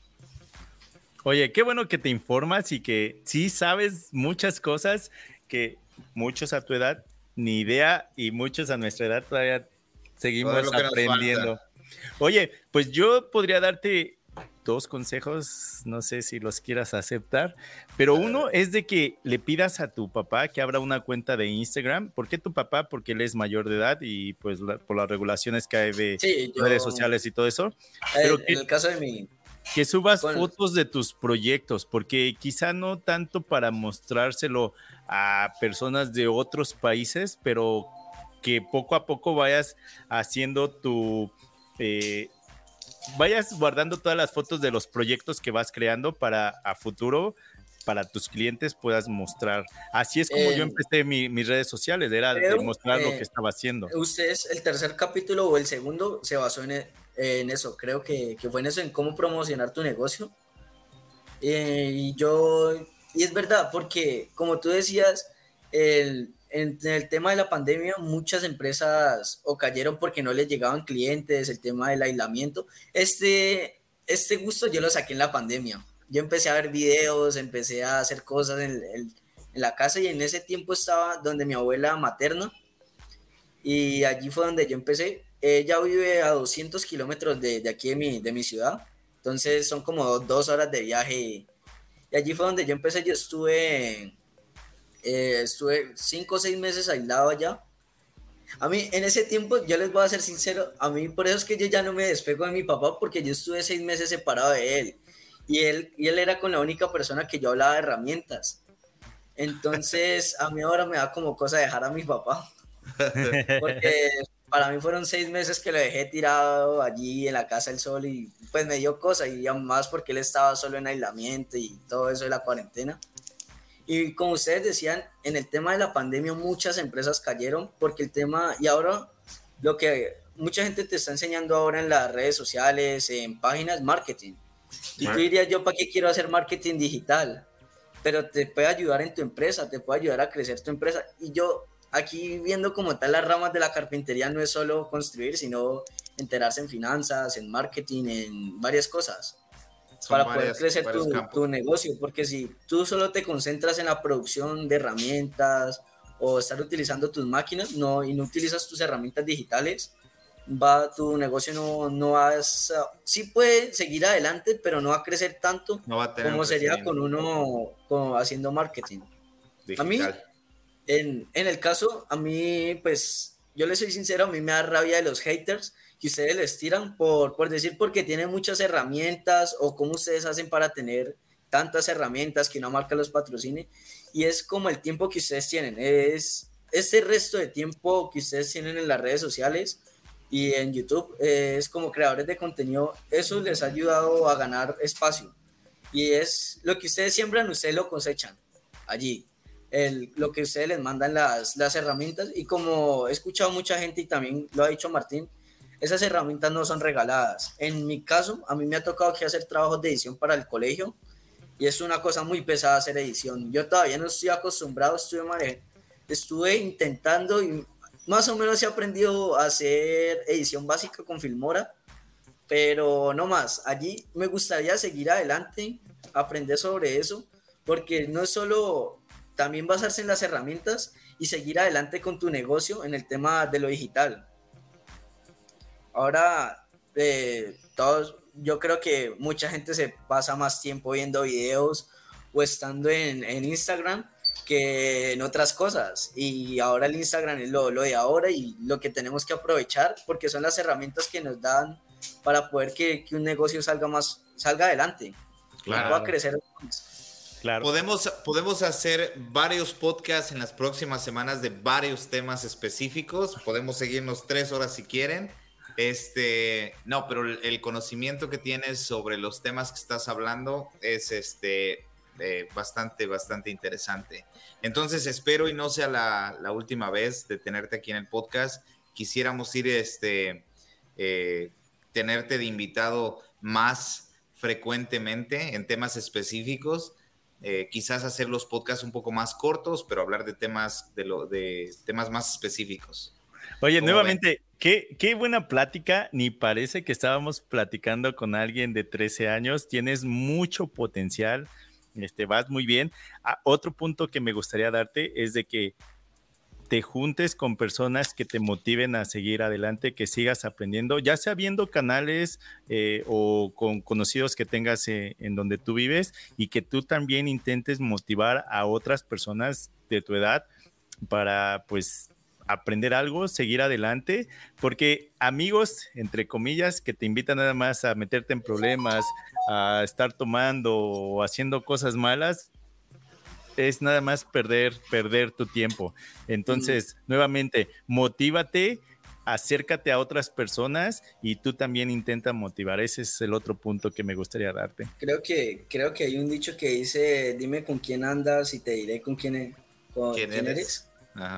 Exacto. Otra cosa, cuando abras tus redes sociales, por favor, pásanoslas a, a Martín y a mí para que igual eh, podamos, este, si lo haces en las próximas dos semanas, para que a la hora de que salga este episodio, las podamos poner en, las, en la descripción de, del episodio. Entonces, mantente comunicado con nosotros para saber que, Sí, me, gustaría ser el, parte del grupo de ustedes de los makers porque su grupo es muy interesante porque son los hispanohablantes. Entonces, mucha gente allí, así. Vea, yo, yo les voy a ser sincero, ustedes como mexicanos, a mí me parece que los que mejor trabajan en el framing, no es por hablar mal, pero de los videos que yo he visto, para mí los, los que mejor trabajan en cualquier tema de construcción son los mexicanos. Les, yo les soy totalmente sincero y para mí los mexicanos se comen a todos en el tema de la construcción, porque yo veo muchos canales eh, en eso y a los que se dedican a los de roofing y que hacen techos y en el framing y los mexicanos a mí me parece que están a otro nivel y están más adelantados que los propios norteamericanos. Ellos son como más, más, ¿cómo decirlo? Ellos no tienen tanta experiencia y no son como ustedes, que ustedes son más berracos para el trabajo. A mí, yo les, yo les soy sincero, a mí me gustaría ir a Estados Unidos a aprender framing con alguno de ustedes. Definitivamente estás invitado, Diego, cuando quieras. De hecho, eh, el día 15 empezamos una edición, una anexo que vamos a hacer en, en, una casa. No es, no es, grande, pero es puro framing. Vamos a hacer todo el framing. ya demolieron, ahorita están haciendo el concreto y de ahí vamos a partir con la, con la casa. Diego, gracias por esas palabras pero creo que en todas las nacionalidades hay buenos trabajadores y también están los podridos que no te, voy a pedir de favor, este Martín, que ese audio de 2 horas 26 me lo pases para ponerlo en un teaser para Construyendo Hogares Podcast y luego en la en 1.36 es cuando habla de Walter. También te la voy a pasar en las notas para que lo pongas en los teasers. Perfecto. Eh, si necesitan seguir en contacto conmigo, creo que Martín tiene mi número. Si quieren, me pueden escribir en cualquier momento que yo así y ustedes me dicen. ¿Es tu número de WhatsApp? Sí, es mi número personal. Ah, ok. Me lo, me lo pasas, Martín, porfa. En el caso, eh, mi papá, pues yo tengo todo el apoyo de mi papá en esto y él me dice que. Y yo a mi papá le empecé a decir sobre, sobre ustedes les empecé a mostrar sus canales y nosotros a cada rato nos poníamos a ver videos de ustedes, hemos visto videos de, del carpintero del desierto, de, de, Barquito, mi papá fue el primero que me, me, dio el video, los videos de Barquito de vapor y yo empecé a ver. Y así fue fui creciendo y viendo más gente y nos ponemos a ver. Y así es con mi papá, que él, él por ejemplo, está viendo alguna cosa y él me la muestra o, o yo estoy viendo algo que nos va a servir, yo se lo mando a él para que estemos siempre pensando en lo mismo o llevándolo a, como, ¿cómo decirlo? Como el mismo, aprendiendo siempre, porque como dicen, el conocimiento es mejor compartirlo. Claro. Ustedes comparten su conocimiento. A mí me gustaría hacerlo. Diego, muchas gracias por el apoyo. Muchas gracias a tus papás que nos permitieron tenerte aquí en esta plática. Este, nuevamente, el día que decidas hacer una página de Instagram o TikTok o lo que tú quieras, La avísanos. semana, Diego. Avísanos para poder eh, compartirlo también nosotros. Este, David, creo que hemos llegado al final de otro tema muy bueno. Qué buena, qué actitud tiene él, ganas de conocer, de aprender y superarse cada día más. Pues Felicidades. Muchísimas gracias, Diego, por haber compartido este, este episodio con nosotros. Para mí, eh, para mí es, si no el, último. No, yo, yo estoy muy agradecido con ustedes porque me dieron la oportunidad. No, definitivamente. Yo siempre, los quería a, conocer a ustedes y cualquier momento ustedes me pueden decir o yo les pregunto que si puedo participar en otro podcast o tienen otros temas para hablar y yo les puedo, puedo estar allí. Claro, definitivamente yo creo que sería interesante. Eh, a lo mejor como colaborador me, me, vinieron muchas ideas platicando, escuchándote, me vinieron muchas ideas, muchas ideas donde podemos participar de alguna manera, podemos este, unir fuerzas y también respecto a las herramientas, este, nos gustaría más que apoyarte, apoyarte este, para, para también nosotros aprender, porque hay mucha gente de Colombia, de Argentina, de Paraguay, de Uruguay, de Ecuador, que nos preguntan constantemente sobre los envíos eh, de herramientas de Estados Unidos a Latinoamérica o a Sudamérica. Entonces eso también nos permitiría como que ver el proceso de primera mano y de alguna manera pues compartirlo igual con la gente que, se dedica a esto y que le gustan las herramientas. Con eso cerramos, yo creo que eh, fue un episodio épico y este, bueno, las ideas están ahí, vamos a ver qué, qué sale de todo esto, muchísimas gracias. Muchas gracias a todas aquellas personas que llegaron hasta el final, dos horas y media aproximadamente. Muchas gracias por vernos o escucharnos. Ya saben, síganos por Construyendo Hogares Podcast, ya sea por YouTube o plataformas de podcast o en Instagram. David Parraguirre lo encontramos como The Mexican Carpenter. A mí me encuentran como en el garage de Martincho. Muchas gracias nuevamente, Diego, y nos escuchamos la siguiente semana. Hasta luego. Hola gente, bienvenidos a Construyendo Hogares Podcast. Mi nombre es David Parraguirre, también conocido como The Mexican Carpenter. Y junto a Martín Chavarría de El Garage de Martincho, estaremos subiendo nuevos episodios cada semana donde hablaremos de todo relacionado a la construcción y a las herramientas. Los invitamos a suscribirse y que junto con nosotros formen parte de esta apasionante aventura. Bienvenidos a Construyendo Hogares Podcast.